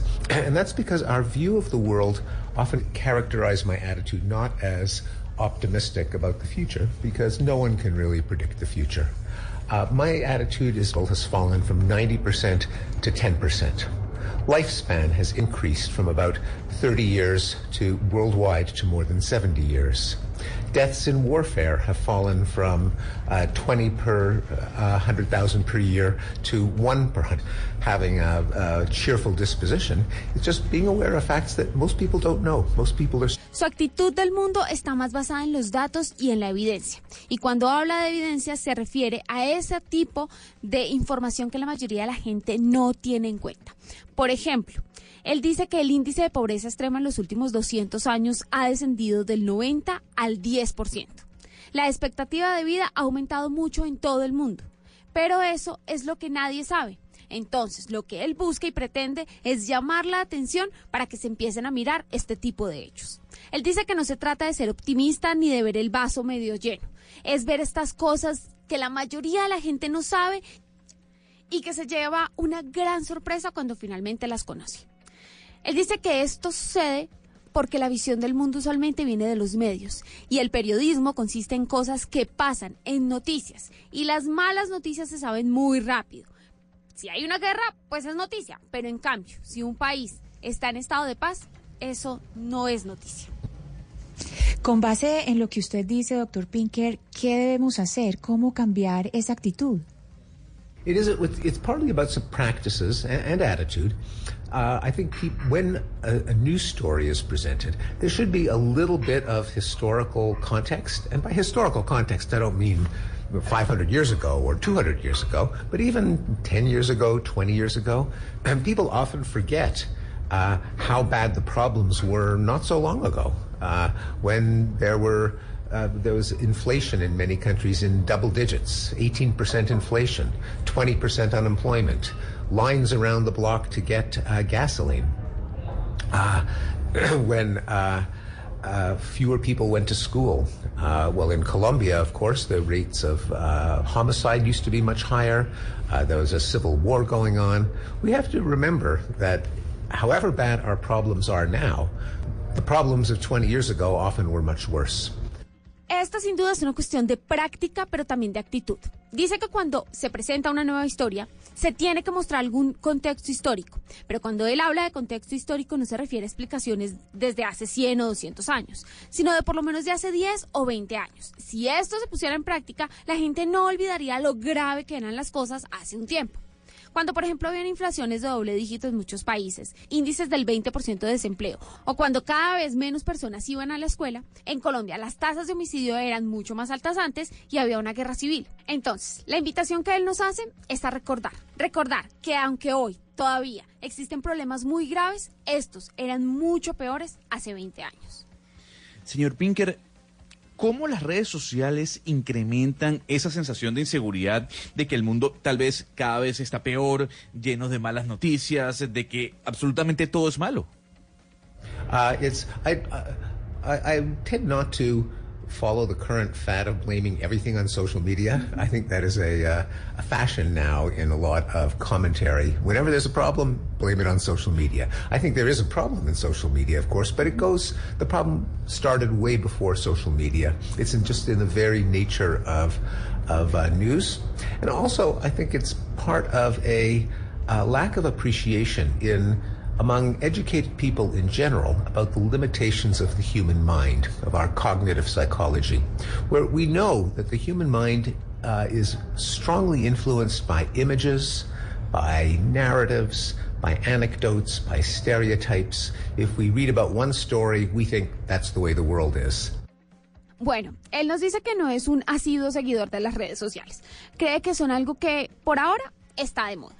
Que sí podemos tener unos problemas con las redes sociales, pero que hay un problema principal y que empezó mucho antes de las redes. Cree que en general hay una ausencia de apreciación entre las personas educadas acerca de los límites de la mente humana. Dice que psicológicamente sabemos que la mente puede ser muy influenciada por imágenes, por anécdotas, por estereotipos. Y cuando nosotros oíamos una historia, ya quedábamos convencidos de que el mundo funcionaba así. Tenemos que recordar a los oyentes que estamos hablando con el psicólogo experimental eh, canadiense Steven Pinker, que, estuvo en, eh, en Medellín precisamente en, eh, en, los 65 años de la Caja de Compensación Familiar de Confama y nos atiende precisamente a esta hora. Señor Pinker, le voy a hacer una pregunta y que tiene básicamente nombre propio. Es un mensaje para mi compañero de mesa, Rodrigo Pombo. ¿Qué tan importante es el lenguaje que se usa cuando se habla de un conflicto armado? It's true that, that in many languages, not just the Spanish spoken in Colombian, uh, we use violence as a metaphor for many other things. In intellectual debate, we say, he attacked my argument and I tried to defend it, but he demolished it. Uh, we have a war on cancer, a war on poverty. Whenever there is conflict or opposition, we reach for the language of, uh, of violence uh, very often. Nos dice que es cierto que en muchos idiomas, no solo en el español que se habla en Colombia, usamos la violencia como una metáfora de muchas otras cosas. Por ejemplo, nos dice él, en debates intelectuales, nosotros solemos decir, él atacó mi argumento, yo traté de defenderlo, pero él lo destruyó. O frases como la batalla contra el cáncer, la batalla contra la pobreza. Entonces, este es el claro ejemplo que cuando hay conflicto y oposición, solemos usar el lenguaje de la violencia. Doctor Pinker, y si hablamos de discursos y lenguajes, por ejemplo, el que usan Trump o Bolsonaro, ¿cuánta influencia puede tener el discurso de un líder político de este tamaño sobre las decisiones que toman las personas? I think it, it plays a role. It, it, it, partly legitimates it. Now, of course, in the United States, Donald Trump is uh, his popularity is uh, has never been uh, uh, true of a majority of the country, never more than 40%. Um, so even though he managed to get elected because of our, our electoral system, uh, a majority of people still oppose Trump. But he could move things uh, by making things legitimate that used to be taboo uh, in among respectable politicians, insulting uh, uh, rival politicians based on their looks, insulting women in a misogynistic way. Even the most conservative American politicians like George W. Bush would never do that, uh, just because people used to think if you ever crossed that line, uh, if you ever acted like a, a child bully on a schoolyard, your political career would be over. Now, uh, Trump has proved that you can be like a uh, a ten year old bully in a schoolyard and survive politically, and I hope that that will change the rules going forward. I hope people will see that Trump is so strange, so bizarre that Trump is Trump and it doesn't change the rules, but we don't know. It might, and that would would, would be a, uh, a terrible thing. Cree que si hay algo muy cierto es eso precisamente que le estamos preguntando. Él dice que Donald Trump nunca ha gozado de la popularidad de la mayoría de los Estados Unidos. Nunca fue más del 40%. Así haya sido elegido por las características especiales del sistema electoral de ese país, la mayoría de las personas se oponen a su gobierno.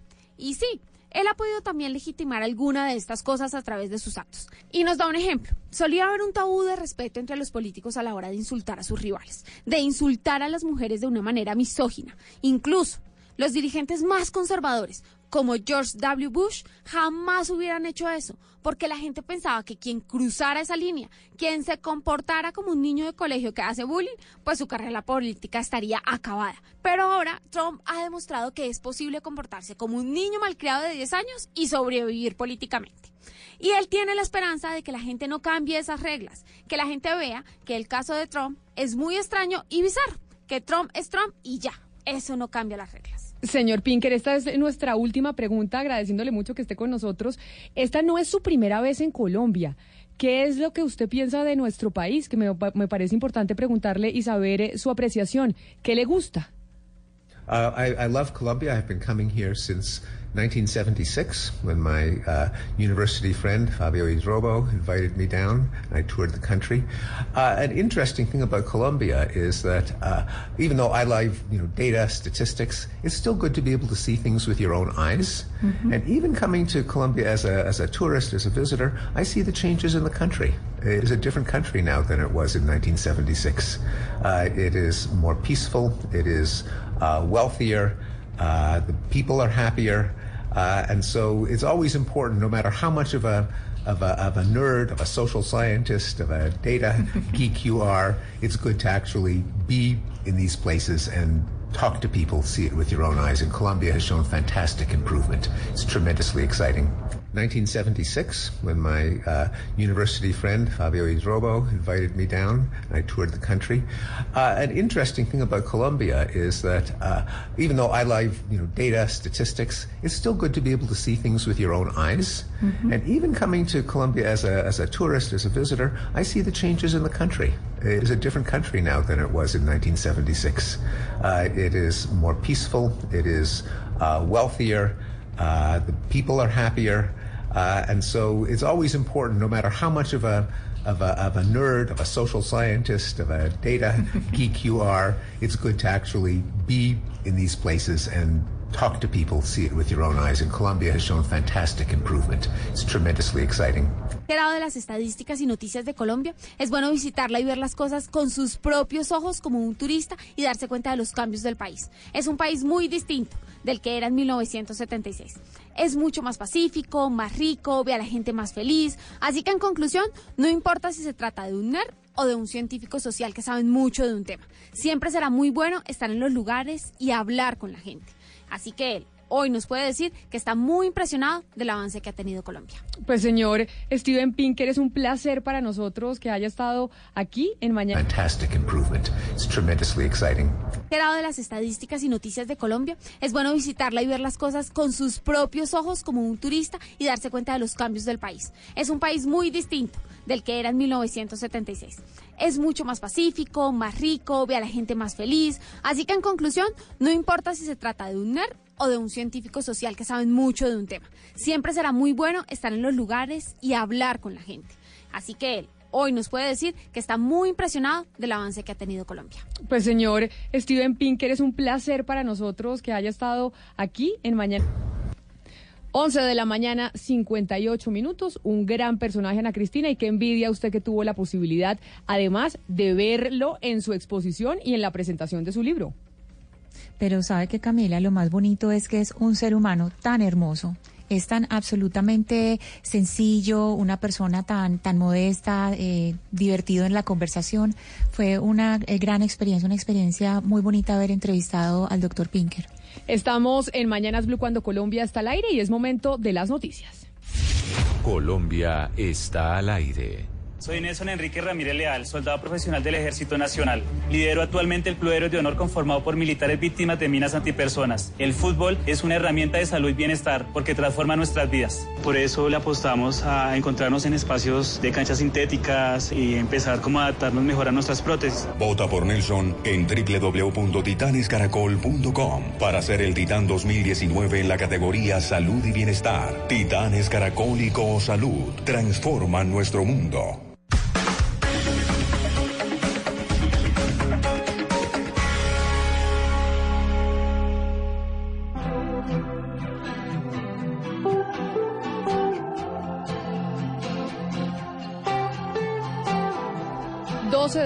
En punto llegan las noticias, pero las noticias también son musicales porque hoy es viernes y todos los viernes son de estrenos, don Gonzalo. ¿Este estreno es de quién?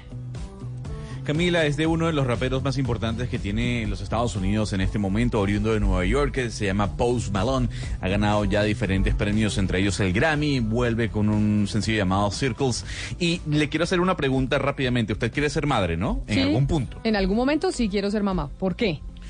Cuando sea mamá de eh, coma chocolate. Mucho chocolate negro. Acaba de salir un estudio publicado por la Universidad de Helsinki, que seguramente usted sí respeta, a diferencia de Oscar en Barranquilla, que dice que para que para el bebé, o para que el bebé sea mucho más feliz en su vida, coma chocolate mientras usted está embarazada. Ah, pero- chocolate negro y amargo. Ah, pero buenísima recomendación, porque a mí me encanta el chocolate negro y qué delicia comer entonces y saber que le va a hacer eh, bien al bebé.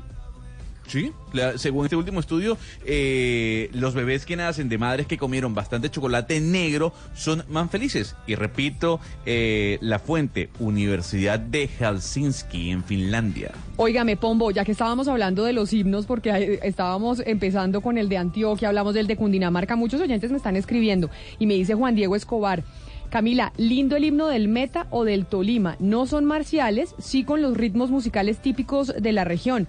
Hay mi llanura de Arnulfo Briseño. Y dice, hay mi llanura en Brujo Verde donde el azul del cielo se confunde con tu suelo en la inmensa lejanía. No, una belleza. Esa- y eso, y es hasta se cansa en, en fiestas. Pues usted está ahí, es una belleza, sí. Qué belleza. Y precisamente vámonos para el departamento del Meta, don Eduardo, ya que estamos hablando del himno del Meta, que es precioso. Sí, pues imagínese que los transportadores formales, los oficiales, están furiosos.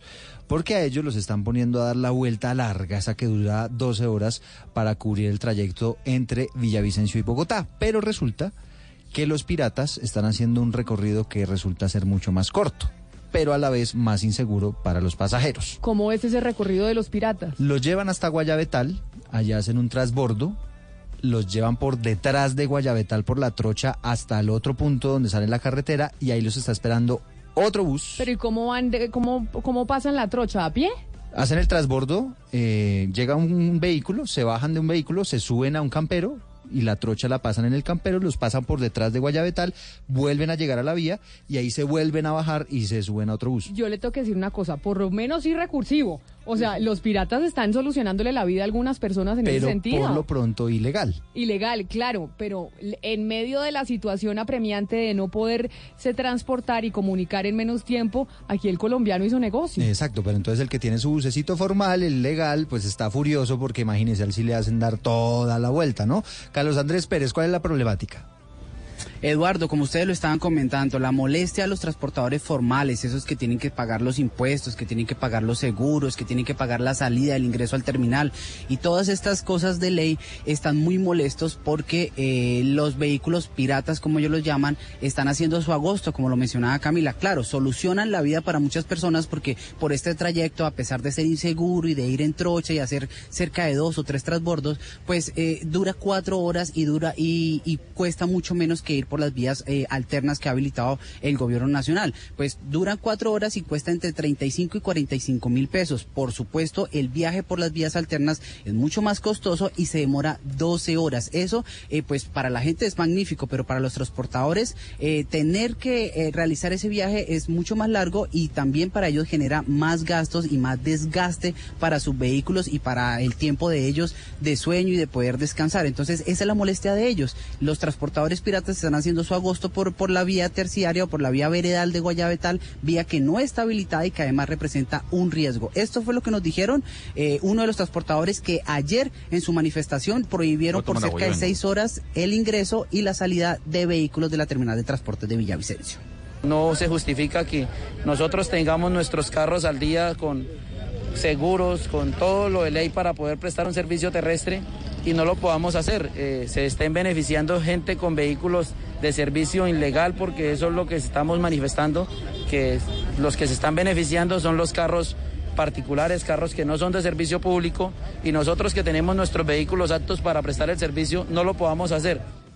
Y por si fuera poco, aparte de esa molestia, también quien quedó muy desgustada y molesta fue la gobernadora del departamento del Meta. Hace pocos minutos salió de una reunión con la veeduría, representantes de la ANI, de Coviandes, y la respuesta de ellos al tema del puente Chirajara después de nueve meses de que se eh, hubiera desplomado, eh, es que todavía no hay planos, todavía no hay estudios, todavía no hay nada. Estamos igual o peor de cuando se cayó el puente. Esto dijo la gobernadora del departamento. Que nueve meses y hoy todavía no tenemos diseños eh, que estén ya precisamente confirmados, no tenemos un cronograma de inicio de obras, entonces realmente para el departamento del Meta pues es una muy mala noticia y muy desesperanzador ver que a esta hora de hace ya nueve meses un compromiso que se había adquirido por la concesión por el gobierno nacional, hoy tampoco podemos decir para cuándo se inician las obras del puente Esta es la situación de- de- del departamento del Meta, de los viajeros, de muchas personas, porque todavía sigue la incertidumbre de qué va a pasar. No hay todavía una fecha fija o estipulada de cuándo se va a dar apertura en la vía del llano, Eduardo. Y tampoco luz eh, al final del túnel o en este caso al final del puente de Chirajara. Pero venga, Carlos, explícanos un poquito porque aquí Camila me decía, bueno, pero al final eso termina siendo una solución para la Pues gente y sí, demás. recursiva, una solución recursiva, Recursiva. porque cuatro Sí. horas se demora frente a once. Pero la pregunta que yo le quería hacer es, bueno, Señor. además de la anomalía que obviamente están vehículos particulares prestando un servicio público, que eso es ilegal, además de eso, ¿por qué es riesgoso ese tema de la trocha? Porque entiendo yo que no está en muy buen estado. Claro que no, Eduardo. Esa es una vía que el alcalde del municipio de Guayabetal eh, dijo que se había, se había habilitado solamente para las personas que viven en las veredas cercanas a Guayabetal. Es una vía trocha completamente justo al lado de la montaña, que no tiene permisos de nada, no pueden transitar vehículos pequeños o vehículos, eh, solamente transitan vehículos camperos 4x4 por esa vía. Recordemos que hace algunas semanas una camioneta se cayó y se fue a un abismo y una mujer perdió la vida, una muchacha de Villavicencio. Recordemos que también por esa vía algunas personas que han decidido caminar para poder pasar y llegar a Villavicencio o a Bogotá, un hombre perdió la vida porque le dio un paro respiratorio, un paro cardíaco justo cuando estaba caminando por esa vía. Esa vía no es una vía segura, no es una vía habilitada por el gobierno nacional y es solamente una vía para transitar las personas que se puedan, para que puedan comunicar las veredas que quedan cerca al municipio de Guayabetal. Claro, le soluciona la vida a muchas personas que no tienen que demorarse tanto para poder llegar a Bogotá, pero no es una vía segura, Camila. Carlos Andrés, ¿usted se sabe el himno del Meta? ¿Lo canta o no lo canta? Eh, sí, señora, pero no me lo sé de todo de memoria. No lo canto tan seguido, pero en la fiesta sí. ¿Qué pedacito se sabe? Eh, me sé el coro. A ver. ¿Cómo es el coro? Pero colóquemelo, Camila, y verás que me acuerdo. Tararelo, tararelo, por lo menos. No se lo sabe, no se lo sabe. Por no haber traído Bohemian Rhapsody en, en llanera, digo. Sí, nunca lo trajo, Oiga, sí, me hicieron Andrés. quedar mal. No, Sí. me hicieron quedar mal. Yo hablé con los muchachos, se comprometieron y me hicieron quedar mal. Nos hizo quedar mal usted con los oyentes. Carlos Andrés. Un saludo. Oiga, y a, pro- Bueno, Camila. a propósito de himnos, Señora. me dice Life Dark que el del Tolima, que el himno de no se nos puede olvidar, el himno del Tolima, dice, nacer, vivir, morir, amando al Magdalena, la pena se hace buena y alegra el existir. ¿Ese no es el bunde? Sí, el bunde. No sé. El bunde, No sí, sé. es No sé. hermosísimo. Es una canción divina ¿Usted de dónde? ¿Desde Bogotá o del de Tolima? Bogotá. Ah, Bogotá, pero lo conozco porque también es una canción que usted normalmente no escucha necesariamente en los actos protocolarios No, en ni nada, fiestas, sino, fiestas, sino los sí, ponen por ahí claro. sí de vez en cuando. Es una canción hermosísima, Camila. Oiga, preciosos los himnos de Colombia, no que nos estamos dando cuenta, ¿no? Una belleza las letras. Me voy Eso es- para me voy para las calles de Bogotá, Pombo, donde está Jennifer Castiblanco, en la carrera 15 con calle 122 ahí enfrente de Unicentro, porque es que tenemos boletas para de, para ir al concierto de Chichi Peralta y el grupo Nietzsche para los oyentes de Mañanas Blue cuando Colombia está al aire y allá está Jennifer que es chiquitita, pero la han reconocido, doña Jennifer. Así es, Camila, acá estoy nuevamente con otro de nuestros oyentes. Henry, ¿cómo me le va? Bien, gracias. Henry, pregunta rápidamente, ¿cuál fue el tema del informe que hoy presentamos con Medellín? Restitución de tierras.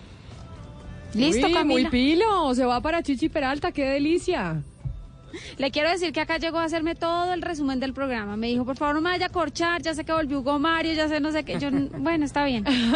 Estaba, estaba muy atento. Boletas para los oyentes cuando... Boletas, sí, señora. Mañana es Blue cuando Colombia está al aire, se van para esa fiesta de Chichi Peralta y el grupo Nietzsche mañana. Eh, ¿Tiene más boletas? No. No, no señor, pero además son para los oyentes. yo pregunto, no, Son no. para los oyentes, Sí, Eduardo. sí, pero yo pregunto, pues no sobra. ¿no? Sí, acá a Jennifer más de uno aquí le pide boletas, pero es solo para ahora los hablamos. oyentes. Jennifer, ahora la llamo. No, Eduardo, no voy a estar. Eduardo, pero ahora hablemos eh, de Bogotá. ¿Cómo así que en el Palacio de los Deportes va a haber un cabildo abierto? Sí, está, de hecho está en marcha ya en el Palacio de los Deportes. El tema es el plan de ordenamiento territorial, pero la historia más allá de eso, Camila, tiene que ver con la gente. Resulta que les empezó a llegar un mensaje de texto diciéndoles, mire, si usted llega al Palacio de los Deportes para ese cabildo, les vamos a dar una platica y les vamos a dar también un refrigerio y les vamos a dar una serie de cosas. ¿Y quién pagaba eso? ¿El distrito? Pues no se sabe, no se sabe de dónde salieron esos mensajes. Y Angie Camacho está precisamente allá con la gente. Angie, yo no sé este mensaje de dónde salió, pero ha hecho que el, eh, el Palacio de los Deportes pues se llenó con, todo, con este tema del plan de ordenamiento territorial. Así es, Eduardo. Mire, le cuento desde que desde muy temprano empezaron a llegar decenas de personas a preguntar dónde es que les iban a entregar uno el refrigerio, pero además dónde es que les iban a pagar los 20 o 30 mil pesos que les habían prometido y todo por asistir aquí al Palacio de los Deportes. Según lo que les habían comentado, simplemente venían, se inscribían en la entrada y en la puerta les iban entregando la platica así como el refrigerio, pero muchos quedaron con los crespos hechos. Eduardo, mire, hablamos con algunas personas, muchos que han venido desde el sur de Bogotá, que escucha esto, literalmente pidieron prestado lo del pasaje para venir acá y que hoy ni siquiera tienen cómo devolverse en vista de que de la platica no hubo nada. Hablamos con alguno de ellos. Que se podíamos venir hoy a las 8 de la mañana al Palacio de Deporte y por venir de 8 a 11 nos daban 20 mil pesos más refrigerio. Y venimos acá, nos encontramos y nos chocamos con pared, o sea, nadie nos responde, no dice nada, le llamamos a ella, a la señora Angélica Mantilla, no nos responde, no, no nos soluciona nada. En todo caso, ya se completan al menos dos horas desde que comenzó este cabildo abierto y hay que decir que la jornada ha transcurrido en medio de gritos, de rechiflas, de aplausos, de la inconformidad de mucha gente que le ha dicho no literalmente y en la cara, que no al de ordenamiento territorial, al propio alcalde de Bogotá, porque aquí está. Ustedes escuchan más o menos cómo es el ambiente a esta hora, pero es que adicionalmente al final hubo también, digo, mucha inconformidad de la gente porque les cambiaron las reglas de juego. Inicialmente 600 personas estaban inscritas para participar, que eso cálculos rápidos daba como que cada persona tenía derecho a dos minutos de intervención. Como eh, los organizadores se dieron cuenta de que era tan poco tiempo, sacaron, es decir, depuraron la lista, sacaron a 200 personas, dejaron solamente a 400, es decir, 200 de las que se habían inscrito y llegaron acá ya no las dejaron participar y todo para darle al menos cinco minutos para que la gente pudiera participar. Y es que según la presidenta del Consejo de Bogotá, hubo casos que identificaron como, por ejemplo, que se inscribió todo un grupo familiar, ocho personas, mamá, papá, hermanos, primos, y todos querían participar. Entonces, lo que decidió la organización es escoger a uno solo en representación de esta familia. Oiga, Mira, y hay no- que An- Angie, una, pero una pregunta sobre esto que usted nos está diciendo. ¿Cómo es esto que se, que se inscribieron los candidatos para ir a intervenir? O sea, más o menos van a usar esta, esta plataforma para, como escenario político en vez de ir a escuchar cuál, cuáles son los planes precisamente del, eh, del POT. ¿Por qué, por qué los candidatos se pudieron inscribir para intervenir? Así es, Camila. Ellos argumentaron el derecho como ciudadanos, más no como candidatos. Ellos no pueden llegar identificados ni con campaña política, no pueden hacer eh, ningún tipo de campaña a micrófonos para intervenir simplemente como ciudadanos inconformes. Lo que preocupa es que, mire, hasta esta hora no ha llegado ninguno y muy seguramente ellos van a llegar en el momento justo en el que tengan su intervención. Pero adicionalmente a estos candidatos... O sea que, o sea, Angie, derecho- discúlpeme, o sea que a- si ellos llegan solo a su intervención es porque no les interesa de verdad participar como ciudadanos, sino como usar esto como plataforma para poder eh, decirle a la política, gente pues, cuál es la política y qué es lo que quieren ellos proponer. No, pero no Eso es lo que necesariamente. se entrever, Camila, exactamente, porque ellos vienen, hacen su intervención y muy seguramente se van a ir y no van a participar de las 22 horas de cabildo abierto, que es lo que se calcula más o menos sería eh, la sumatoria de todas las intervenciones. Es decir, únicamente lo que diga la gente, toda la representación de la ciudad que está acá, pues pareciera por lo menos que eso no, no, no les interesa. Pero también hay que decir otra cosa, miren, aquí hay personas, muchas de las que han intervenido, que son presidentes de las juntas de acción comunal o incluso otros ciudadanos que si uno mira rápidamente, entonces se da cuenta que ellos abiertamente hacen campaña política, tanto para algunos candidatos a la alcaldía como incluso candidatos al Consejo o candidatos eh, al Congreso de la República.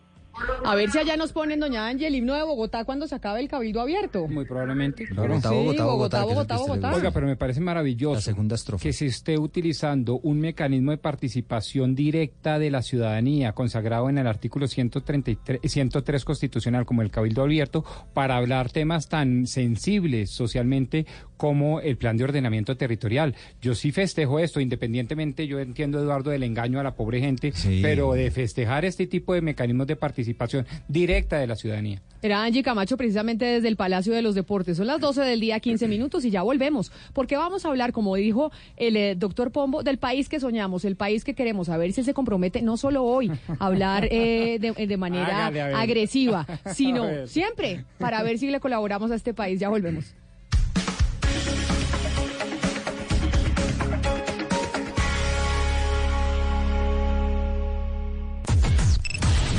Unimos coordenadas. Unimos coordenadas. A partir de este momento, nuestra señal se extiende por todo el país. Colombia está al aire. Soy Nelson Enrique Ramírez Leal, soldado profesional del Ejército Nacional. Lidero actualmente el Club de Héroes de Honor conformado por militares víctimas de minas antipersonas. El fútbol es una herramienta de salud y bienestar porque transforma nuestras vidas. Por eso le apostamos a encontrarnos en espacios de canchas sintéticas y empezar como a adaptarnos mejor a nuestras prótesis. Vota por Nelson en www.titanescaracol.com para ser el Titán 2019 en la categoría Salud y Bienestar. Titanes Caracol y Salud transforman nuestro mundo. De un punto al otro. De un punto al otro. Voces que recorren el país. El Club Héroes de Honor conformado por militares víctimas de minas antipersonas. El fútbol es una herramienta de salud y bienestar porque transforma nuestras vidas. Por eso le apostamos a encontrarnos en espacios de canchas sintéticas y empezar como a adaptarnos mejor a nuestras prótesis. Vota por Nelson en www.titanescaracol.com para ser el Titán 2019 en la categoría Salud y Bienestar. Titanes Caracol y Salud transforman nuestro mundo. De un punto al otro. De un punto al otro. Voces que recorren el país. Titanes Caracol y Salud transforman nuestro mundo. De un punto al otro. De un punto al otro. Voces que recorren el país.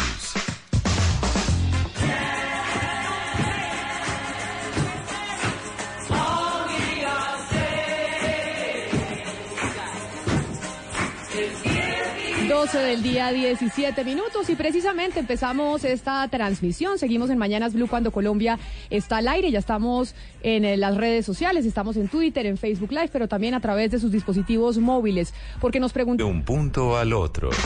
De un punto al otro. Voces que recorren el país.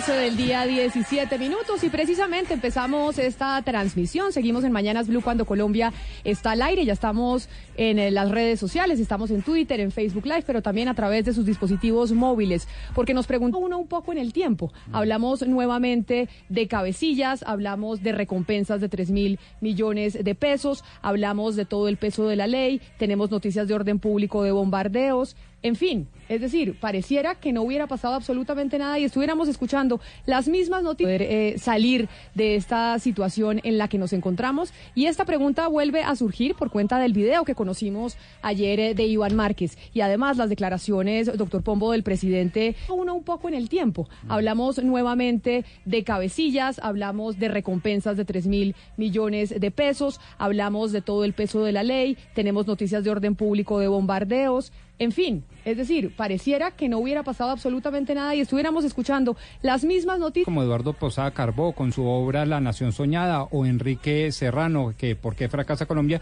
Ellos dicen que esta no es una nación tan joven. Esto es una nación que viene del siglo XVI y solo hasta 1850 empezamos a tener visos de violencia eh, y obviamente fue incrementada después de los 60 con la entrada de la marihuana y después de la droga y eso.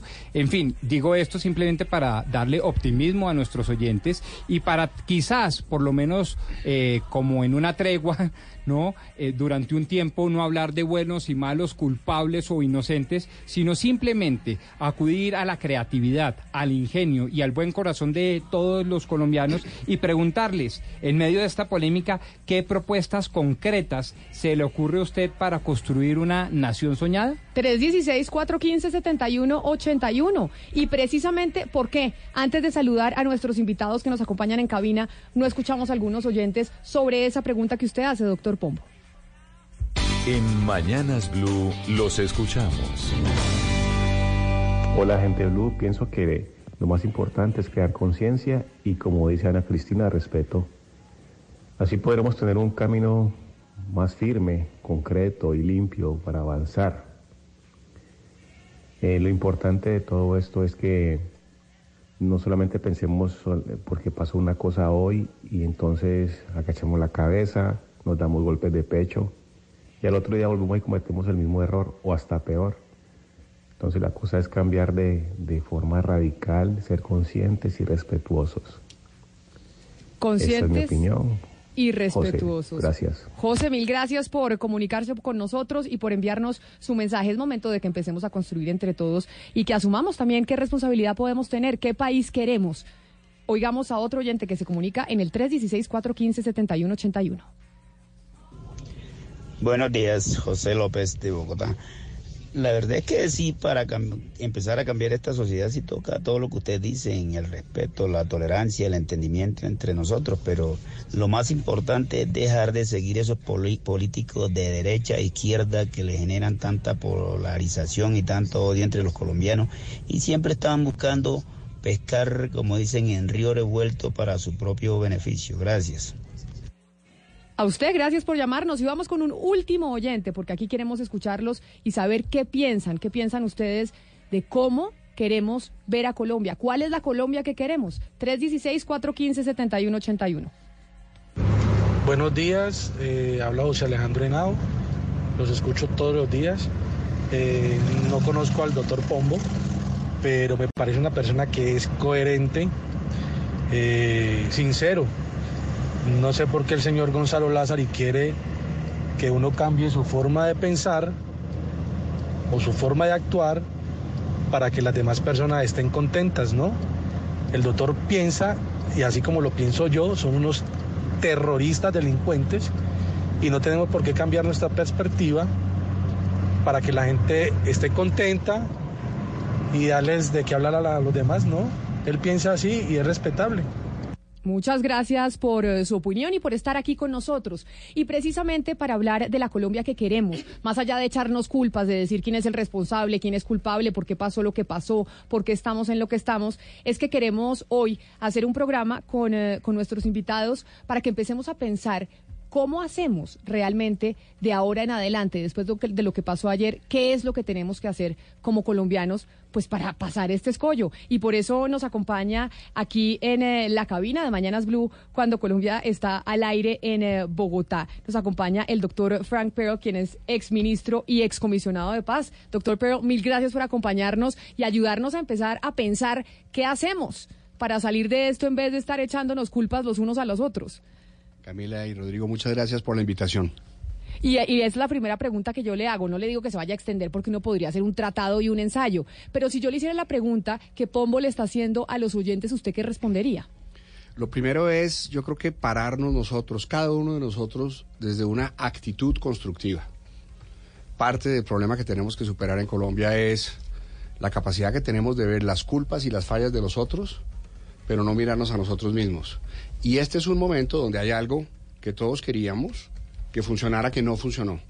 Esos momentos donde las cosas no salen como queríamos son momentos para reflexionar, para aprender, para asumir responsabilidades y para construir entre todos. Y ese es el principal mensaje. Es una súper oportunidad para construir entre todos. Claro, pero ¿cómo hacemos el ciudadano de a pie, la gente que está en la calle, para empezar a construir entre todos? Porque uno ve lo que está pasando y es que el ciudadano termina responsabilizando o al político de derecha o al político de izquierda, los unos a los otros, están echando vainazos, etcétera, etcétera. El lenguaje que se está utilizando, que es lo que le reclamamos aquí al doctor Pombo constantemente, el lenguaje que es tan importante que se usa es muy agresivo y al final estamos perdiendo todos, todos los colombianos, no solo unos. los políticos muchas veces dicen lo que la gente quiere oír. Y yo creo que en Colombia hay dos narrativas políticas, ambas entrampadas. Hay una narrativa que apela al miedo y hay otra narrativa que apela a la rabia. Yo creo que sí, somos un país nuevo, pero somos un país que ha vivido unas cosas brutales y muy crueles. Y es normal y es legítimo que tengamos miedo y que tengamos rabia. Pero el gran reto que tenemos es entender que cuando uno toma decisiones desde el miedo, se paraliza y no avanza. Y cuando uno toma decisiones desde la rabia, destruye lo que hay. Entonces los ciudadanos tenemos que dejar de oír a todos aquellos que tienen posiciones de liderazgo cuando apelen al miedo y a la rabia. y construir nuestro propio discurso en el día a día sin miedo y sin rabia, con respeto, manteniendo nuestras posiciones, siendo firmes, pensando distinto, que es una maravilla, pero sin miedo y sin rabia. Pero es, esa es una buena recomendación y sin duda alguna un plan de acción. Dejar de seguir a aquellos políticos o no escucharlos cuando están apelando a esos dos sentimientos que son tan fuertes en los seres humanos, que son el miedo y la rabia, y en donde ahí no cabe la razón. Porque una vez se apela a esos dos sentimientos, ya la razón está por fuera, no hay posibilidad de diálogo. Exactamente. Ana Cristina, yo le tengo al doctor Frank Pero aquí en cabina en Bogotá, pero yo sé que usted también tiene un súper invitado para hablar de esto, de la Colombia que queremos, de qué vamos a hacer de ahora en adelante después de de lo que conocimos ayer, del traspié que se vivió con el proceso de paz. Usted tiene un invitado en Medellín. Sí, así es, Camila. Tengo en Medellín a un invitado que es una de las voces más respetadas en Antioquia y en Colombia. Él es uno de los líderes de Pro Antioquia, estuvo en las negociaciones de La Habana y fue la cabeza del éxito por más de 20 años. Es el doctor Gonzalo Restrepo. Doctor Gonzalo, buenas tardes y bienvenido a Mañanas Blue. Ana, Camila, Rodrigo, Frank, es un gusto. Quisiera empezar por hacerle la, primera pregunta, la pregunta del día, y es, ¿qué hacer en esta coyuntura, doctor Restrepo? No, pues yo creo que la coyuntura es importante y yo no veo a Colombia de una forma tan negativa. Es importante para entendernos dentro de las diferencias. Yo creo que lo que a nosotros nos ha faltado y se acentuó mucho eh, después de la votación del sí y el no es terminar de una vez por todas con esta polarización. Eh, nada en el mundo, ni la empresa, ni los medios, ni los países eh, se mueven en los extremos. Todas las cosas se mueven en el, en el medio. Quiere decir que cada cosa que nosotros hagamos en la vida, pues es una mezcla de bueno y malo y lo importante es que el promedio sea más bueno que malo. Y si apelamos a ver los extremos, exaltamos los odios y las diferencias, pues no vamos a llegar a ninguna parte. Y tal vez esto sirva como un detonante. Yo personalmente pienso que incluso el proceso pues no, no se ha acabado, es una fracción muy pequeña eh, debemos unirnos y a entendernos bien, a tratarnos con respeto y, por supuesto, a saber discutir los problemas para llegar a soluciones concertadas. Doctor Restrepo, eso le estamos diciendo a los colombianos, pero ¿qué hacemos con los líderes políticos? Porque muchas veces decimos, oiga, nosotros, listo, nos ponemos la camiseta y estamos haciendo cosas para salir adelante, pero los políticos, aquellos que tienen la posibilidad de movilizar masas, ayer lo que veíamos era una cantidad de reacciones los unos a los otros culpando y, polarizando aún más el país. Los políticos no son los que mandan, es la ciudadanía y si nosotros somos capaces de exigir, digamos, mayor paz, y yo no hablo de esta de la guerrilla, sino de paz entre nosotros, de un comportamiento diferente, ellos van a terminar eh, entendiendo. Por ejemplo, yo he felicitado mucho el, comportamiento del presidente eh, Duque de eliminar prebendas, etcétera, etcétera, a cambio de, de, puestos y otro tipo de favores. Y si bien se pasa por un momento duro, yo creo que al final eh, los políticos, digamos, eh, cercanos en Congreso, etcétera, van a ir entendiendo que es en el mundo de las ideas, de un futuro mejor para Colombia que nos debemos mover y no de seguir obteniendo favoritismos y permisos, eh, favores especiales para salir adelante. Yo creo que nosotros todos como ciudadanía, así como hablamos en el sí y el no, como nos exaltamos tanto, inclusive estos problemas llegaron a la familia íntima, ahora debemos decir, no, queremos un país en el que quepan todos, un país en el que se puede discutir, un país en el que podemos estar encendidos en un debate y después salir juntos a tomarnos una copa de vino, a comer y a hablar como amigos. Hugo Mario, eso que dice el doctor Restre, pues verdad, más de uno en Colombia tuvo la situación de en su casa terminar agarrado y no hablándose con los primos, con los tíos, porque tenían eh, posiciones políticas distintas polarización, eh, Camila, y, yo entiendo el llamado que muchos eh, estamos haciendo, eh, están haciendo, porque no es hora de, buscar responsables y de culparse unos a otros, pero yo sí quiero aprovechar que el doctor Pearl está en la mesa de Mañanas Blue a esta hora, porque él estuvo en La Habana, él fue negociador, él estuvo sentado frente a frente con Márquez, con Santriz y con los otros que hoy eh, o hace algunas horas anunciaron que regresaban a las armas. Y quiero preguntarle, doctor Per, ¿qué, falló? Eh, de pronto se pensó en el desarme, en la firma del acuerdo, más no en la implementación. Eh, ¿Usted cree que falló la implementación de los acuerdos, que, que, que, no se está cumpliendo y que por eso hoy algunos excombatientes están regresando nuevamente al conflicto? Estos procesos son supremamente complejos y yo creo que si todos nosotros o uno hace un análisis objetivo, de cada una de las fases del proceso, en todas las fases hubo fallas. Si usted mira el acuerdo y mira el papel nuestro como negociadores, nosotros tuvimos fallas y cometimos errores. Y uno puede leer el acuerdo y en cada página encontrar algo que mejorar. Aún así, es un acuerdo suficientemente bueno para que traiga beneficios para todos los colombianos. Si uno mira el tema de la implementación, la planeación y la ejecución, hubo fallas en el gobierno anterior y ha habido fallas en este. Si uno mira las instituciones, como la Fiscalía y la JEP. Ha habido fallas en las instituciones. Si uno mira la conducta de las FARC, también ha habido fallas en la conducta de las FARC y en la conducta nuestra como ciudadanos. Entonces yo creo que hay que hacer un análisis serio y, respetuoso, no para sacrificar a nadie, porque yo creo que aquí los colombianos hemos expresado nuestras posiciones y hemos puesto nuestro talento al servicio de lo que creemos de buena fe, sino para aprender qué es lo que hay que corregir. Porque si hay un mensaje claro es, que Iván Márquez y su banda de criminales son una amenaza clara para el resto de colombianos que estamos unidos en una sola cosa, queremos una Colombia sin violencia. Entonces, Pero, sí se puede Fran- hacer un recuento. Doctor Framper, ahí lo voy a interrumpir porque eso que usted dice, Iván Márquez y su banda de criminales, terroristas, etcétera, etcétera, ha sido, digamos, como han eh, calificado todas las voces, de lado y lado. Ahí sí no hay polarización frente a lo que pasó ayer y lo que se conoció del, eh, del video de Iván Márquez. Y yo les preguntaba a mis compañeros de la mesa de trabajo ayer aquí, les decía, oiga, sí, están bien los calificativos, nadie va a decir que el señor Iván Márquez no es un bandido, que se volvió a, la- a las montañas de Colombia a delinquir, pero na- no escucha a nadie haciendo una reflexión sobre lo que decía. Es decir, ni siquiera escuchamos qué decía su video, qué decía su mensaje. No hay ni siquiera algún tipo de autocrítica frente a lo dicho por Iván Márquez en ese video. Allá voy. Entonces yo sí creo que esta es una oportunidad que tenemos todos los que no pertenecemos a ese grupo que queremos una Colombia sin violencia. Empezando por el gobierno nacional, quienes no votamos por el presidente Duque y quienes votaron por él, quienes votaron por el no y quienes votamos por el sí, indistintamente queremos un país sin violencia.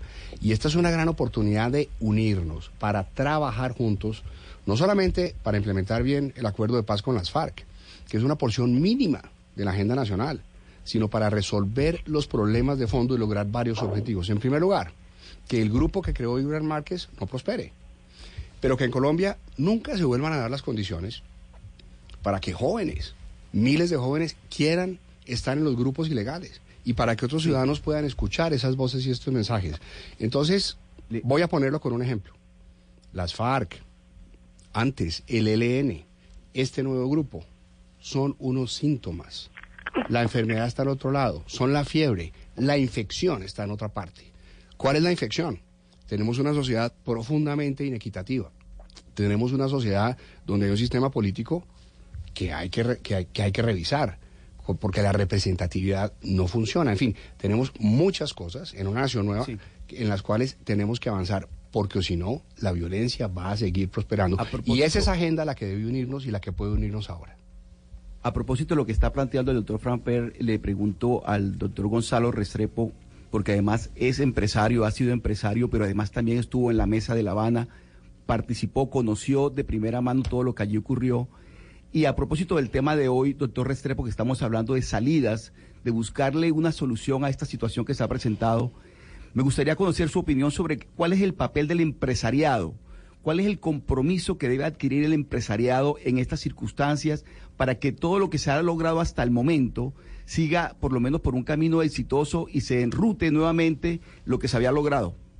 Bueno, a ver, el, el empresariado es todo, por supuesto, eh, pero quiero hacer una nota. Hay que tener mucho cuidado en Colombia también, porque empieza a surgir por los, eh, digamos, eh, que aspiran a regímenes populistas, un cierto tufillo contra la empresa privada. De lo más importante que tiene este país es eh, la fortaleza que hay en su empresa privada, y no me refiero solamente a los grandes, sino a los de todos los tamaños. Y, la empresa empieza a ser atacada sutilmente desde distintos flancos y debemos salir todos a defenderla con todo lo que tenemos, sin ponerle absolutamente ningún eh, color político, eh, porque la empresa privada, yo lo viví personalmente en Venezuela, es la que en gran parte ha sostenido y ha sacado adelante este país. Entonces, eso sí lo, lo, lo quería yo decir eh, muy claro. La empresa puede trabajar de la mano de los gobiernos locales, en Antioquia lo hace muy bien, pero Antioquia, que lo mencionó Ana Cristina, es una de las cosas, trabajamos siempre muy cerca a, los gobiernos eh, departamentales eh, y de ciudad, Eh, trabajamos con ellos, ellos presentan cómo van sus realizaciones, sus planes, nosotros hacemos contribuciones en la niñez, en la parte de educación, en todo lo que tiene que ver con los temas de paz, etcétera, etcétera. Y es que este es un país que hay una cosa que le falta mucho y es la continuidad. Aquí cada que se cambian los políticos, cambian las políticas que se están ejecutando y muchas cosas en una nación no son de cuatro años ni de tres, son de diez, son de quince y son de veinte. Recursos no es que haya tan poquitos, eso lo sabemos los empresarios en el país. Colombia tiene suficientes recursos para salir adelante.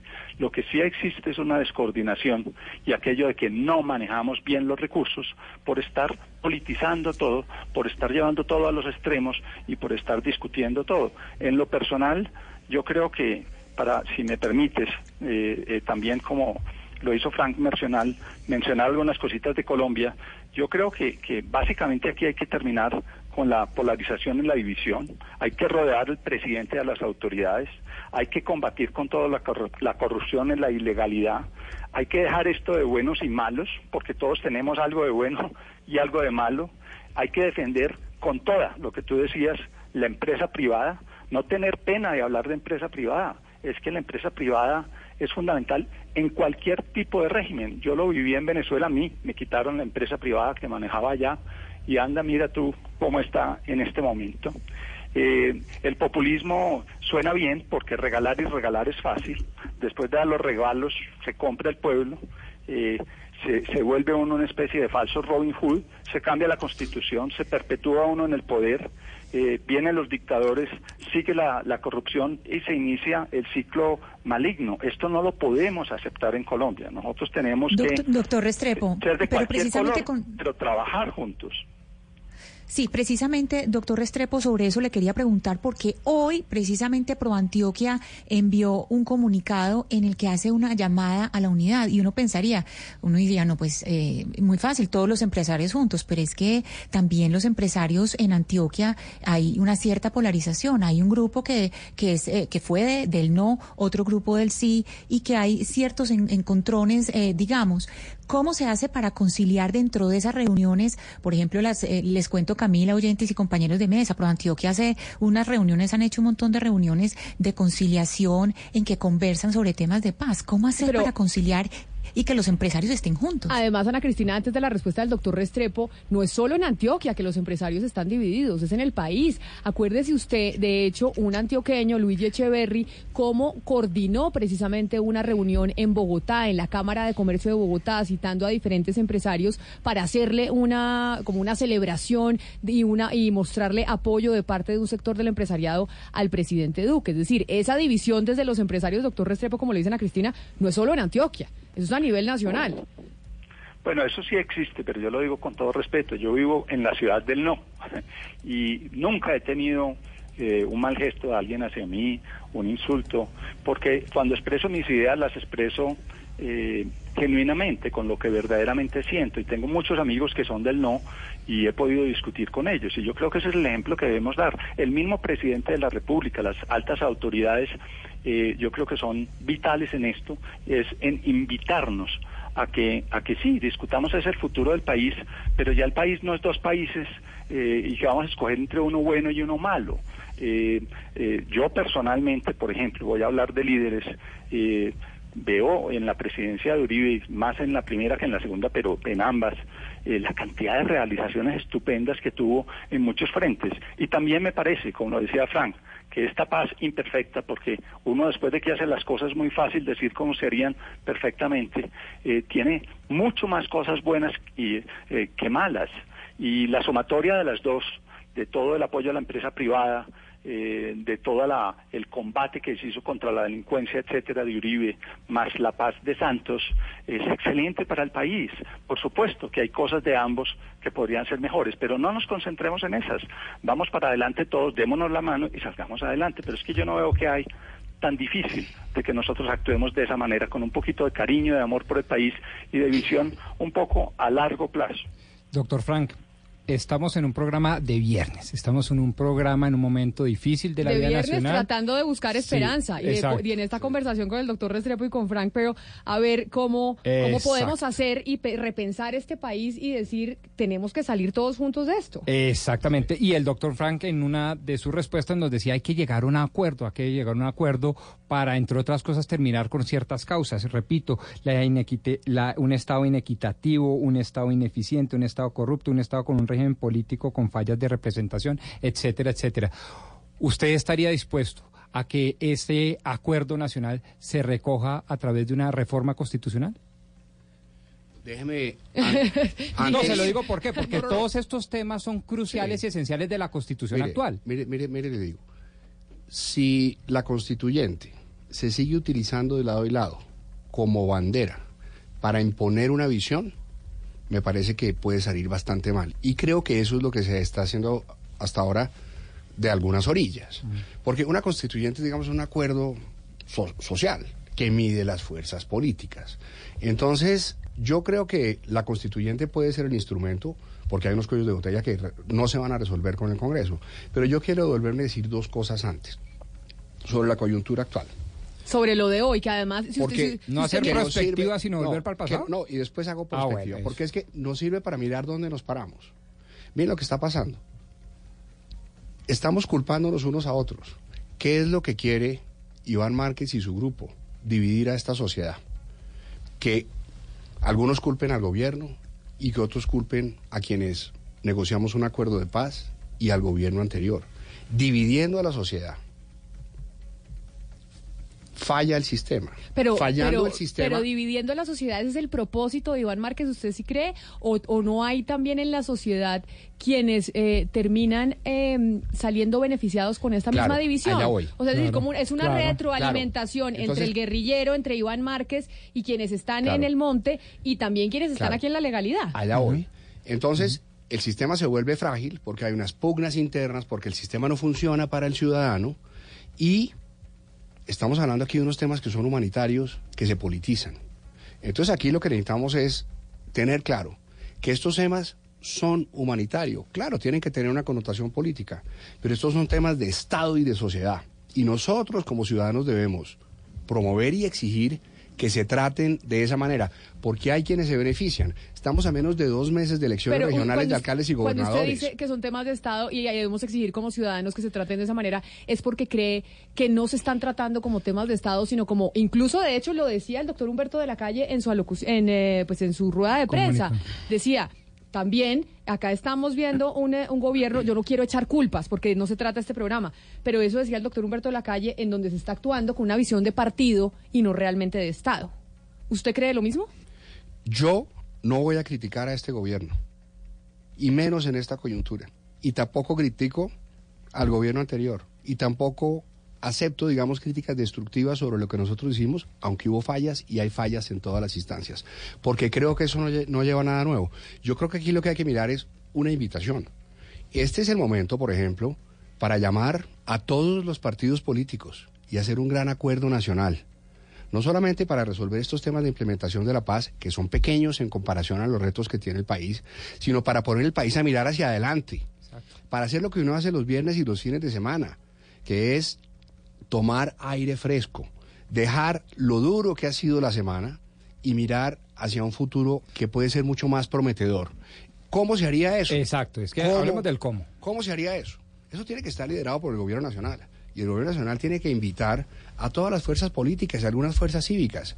¿Y eso cómo se lleva a la práctica? Hay que definir los temas claves en la agenda. ¿Yo qué haría, por ejemplo? Yo escogería unas regiones críticas donde la implementación del acuerdo de paz sea frágil y haría unos acuerdos políticos y con las fuerzas cívicas y sociales y con el empresariado.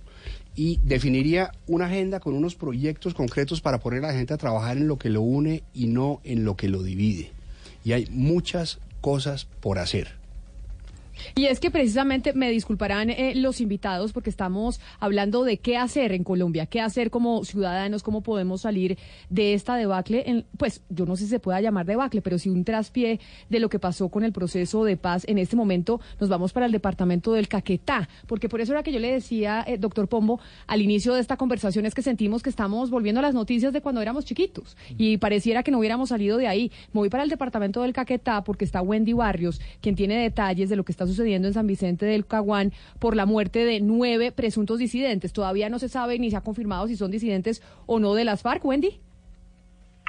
Buenas tardes, pues la noticia fue dada a conocer a través de las redes sociales del ministro de Defensa Guillermo Botero, quien ha dicho que pertenecerían a las disidencias del Frente Séptimo. La situación ocurrió en zona rural de San Vicente, más exactamente en la vereda El Diamante. Tras confirmar en sus redes sociales el ministro de Defensa, pues también el presidente Iván Duque aseguró que en el operativo falleció Gildardo Cucho, uno de los eh, cabecillas a los que estaban siguiendo, tras adelantar una operación con el Comando Conjunto de Operaciones Especiales del Ejército. Eh, asegura el presidente Duque también en sus redes que esa cuadrilla eran eh, delincuentes, terroristas y pues que hacían parte de las disidencias de las FARC. Aquí en el Caquetá puedo decirle que permanecen los cuerpos sin vida de estos nueve hombres pues, que murieron en combate y permanecen en San Vicente del Caguán, donde hay un gran dispositivo de seguridad tanto aérea como terrestre. Se espera que los cuerpos sean trasladados ya sea a Florencia, capital del Caquetá, o a Villavicencio, capital del Meta, para que Medicina Legal los identifique y además eh, se conozca si realmente el operativo dio el resultado esperado, que era acabar con este presunto cabecilla. También contarles que hay un fuerte dispositivo de seguridad en este municipio del norte del departamento, porque allí se realizan precisamente este fin de semana las ferias y fiestas y esta alteración de orden público ha conmocionado a la población, sumado al video pues que apareció ayer, donde aparece Iván Márquez y el Paisa, los dos, eh, dos personas que temen o que odian mucho en la región del norte del departamento por la situación pues que, que se ha afectado, señora. Wendy, precisamente, y es que Hugo Mario, en, en, las regiones como el Caquetá es donde se empiezan a vivir inmediatamente las repercusiones. Porque si digamos que en las grandes ciudades, en Cali, en Medellín, en Barranquilla, en Bogotá, nosotros muy fácil desde el Twitter decir A, B o C o vaya en bombardee y haga guerra o tomemos esta decisión o la otra. Es en el territorio, en, en, departamentos como el de Wendy, en Caquetá, en donde inmediatamente se empieza a sentir esta situación y las repercusiones de lo que vimos ayer de Iván Márquez en el Caquetá, en Arauca, en el Putumayo, en el Catatumbo, en Nariño, en el Cauca. Eh, eh, Camila, pero, pero todo porque son regiones en donde el negocio del narcotráfico sigue siendo muy rentable para esos carteles y esos grupos armados ilegales. Y por eso quería preguntarle al doctor Frank, mientras exista la coca, mientras, mientras siga siendo un negocio rentable, ¿usted cree que es posible desarticular estos grupos, eh, desarmarlos, eh, someterlos a, a, la justicia o a un proceso de paz incluso? La coca y ahora el oro, porque hablábamos más temprano precisamente del informe que va a salir este fin de semana en el New York Times de cómo el oro se está convirtiendo en ese commodity que financia el conflicto armado en Colombia, incluso superando a la coca. Sí, va a ser muy difícil y Colombia necesita replantear la estrategia que tiene para acabar con la coca. Nosotros necesitamos una solución que nos sirva a los colombianos. Si encontramos una solución que nos sirve a los colombianos, esa solución le va a servir también al resto del mundo. Yo creo que el tema de la, copa de la coca es tan complejo que hay que comérselo como uno se come una vaca, bocado por bocado. Pretender acabar 150 o 200 mil hectáreas de coca simultáneamente no funciona. Entonces, lo que hay que hacer es escoger un territorio digamos 20 mil hectáreas, y meter una caja de herramientas para dejarlas ahí, llevar Estado, pero crear mecanismos de mercado simultáneos, no solamente tener unos planes de contención que tienen que ver con la fuerza pública y la justicia temporal, sino sobre todo unas condiciones para que se genere riqueza y prosperidad legal en esas zonas. Y hay que tener unas dimensiones económicas, institucionales, sociales, políticas y diplomáticas región por región, de acuerdo a las potencialidades de productividad de cada región. La solución a los problemas de criminalidad en esas zonas del país y donde hay bandas criminales es darle oportunidad a la gente de tener una buena vida dentro de la legalidad. Hay que replantear, hay que tener un debate sobre el tema de la droga en Colombia. Este es un momento oportuno para hacerlo. Y precisamente quiero sumar a esta conversación a un representante del gobierno del presidente Iván Duque, y es el doctor Emilio Archila. El doctor Archila es consejero para el posconflicto y pues además es el encargado de las ETCR, de esos espacios territoriales en donde están aquellos eh, desmovilizados de las FARC que siguen cumpliendo con el acuerdo de paz, que no están precisamente con eh, Iván Márquez y sus secuaces que vimos en el video y pues nos parece importante importante hablar con el doctor Archila, tener esa voz eh, del gobierno en medio de esta discusión del país que nos imaginamos. Y sé, doctor Archila, que usted está en Sucre. Así que mil gracias por sumarse a esta conversación que estamos tratando de tener de manera constructiva para el país. Bienvenido. Muchas gracias a usted, muchas gracias por eh, permitirme compartir los, eh, los avances que en todos los frentes de la implementación de los acuerdos y de la política de paz con legalidad hemos en este año. Doctor Archila, pero le tengo que preguntar, de lo que ha sabido usted de la comunicación con los ETCR, ¿cómo están los desmovilizados, los que están allá? ¿Cuál es su sensación? ¿Qué es lo que sienten al ver el video de Iván Márquez? Porque nosotros hemos podido hablar fuera de micrófonos con algunos y la situación de, temor e incertidumbre no es menor. Por eso usted, que es la voz eh, oficial, pues se lo tengo que preguntar.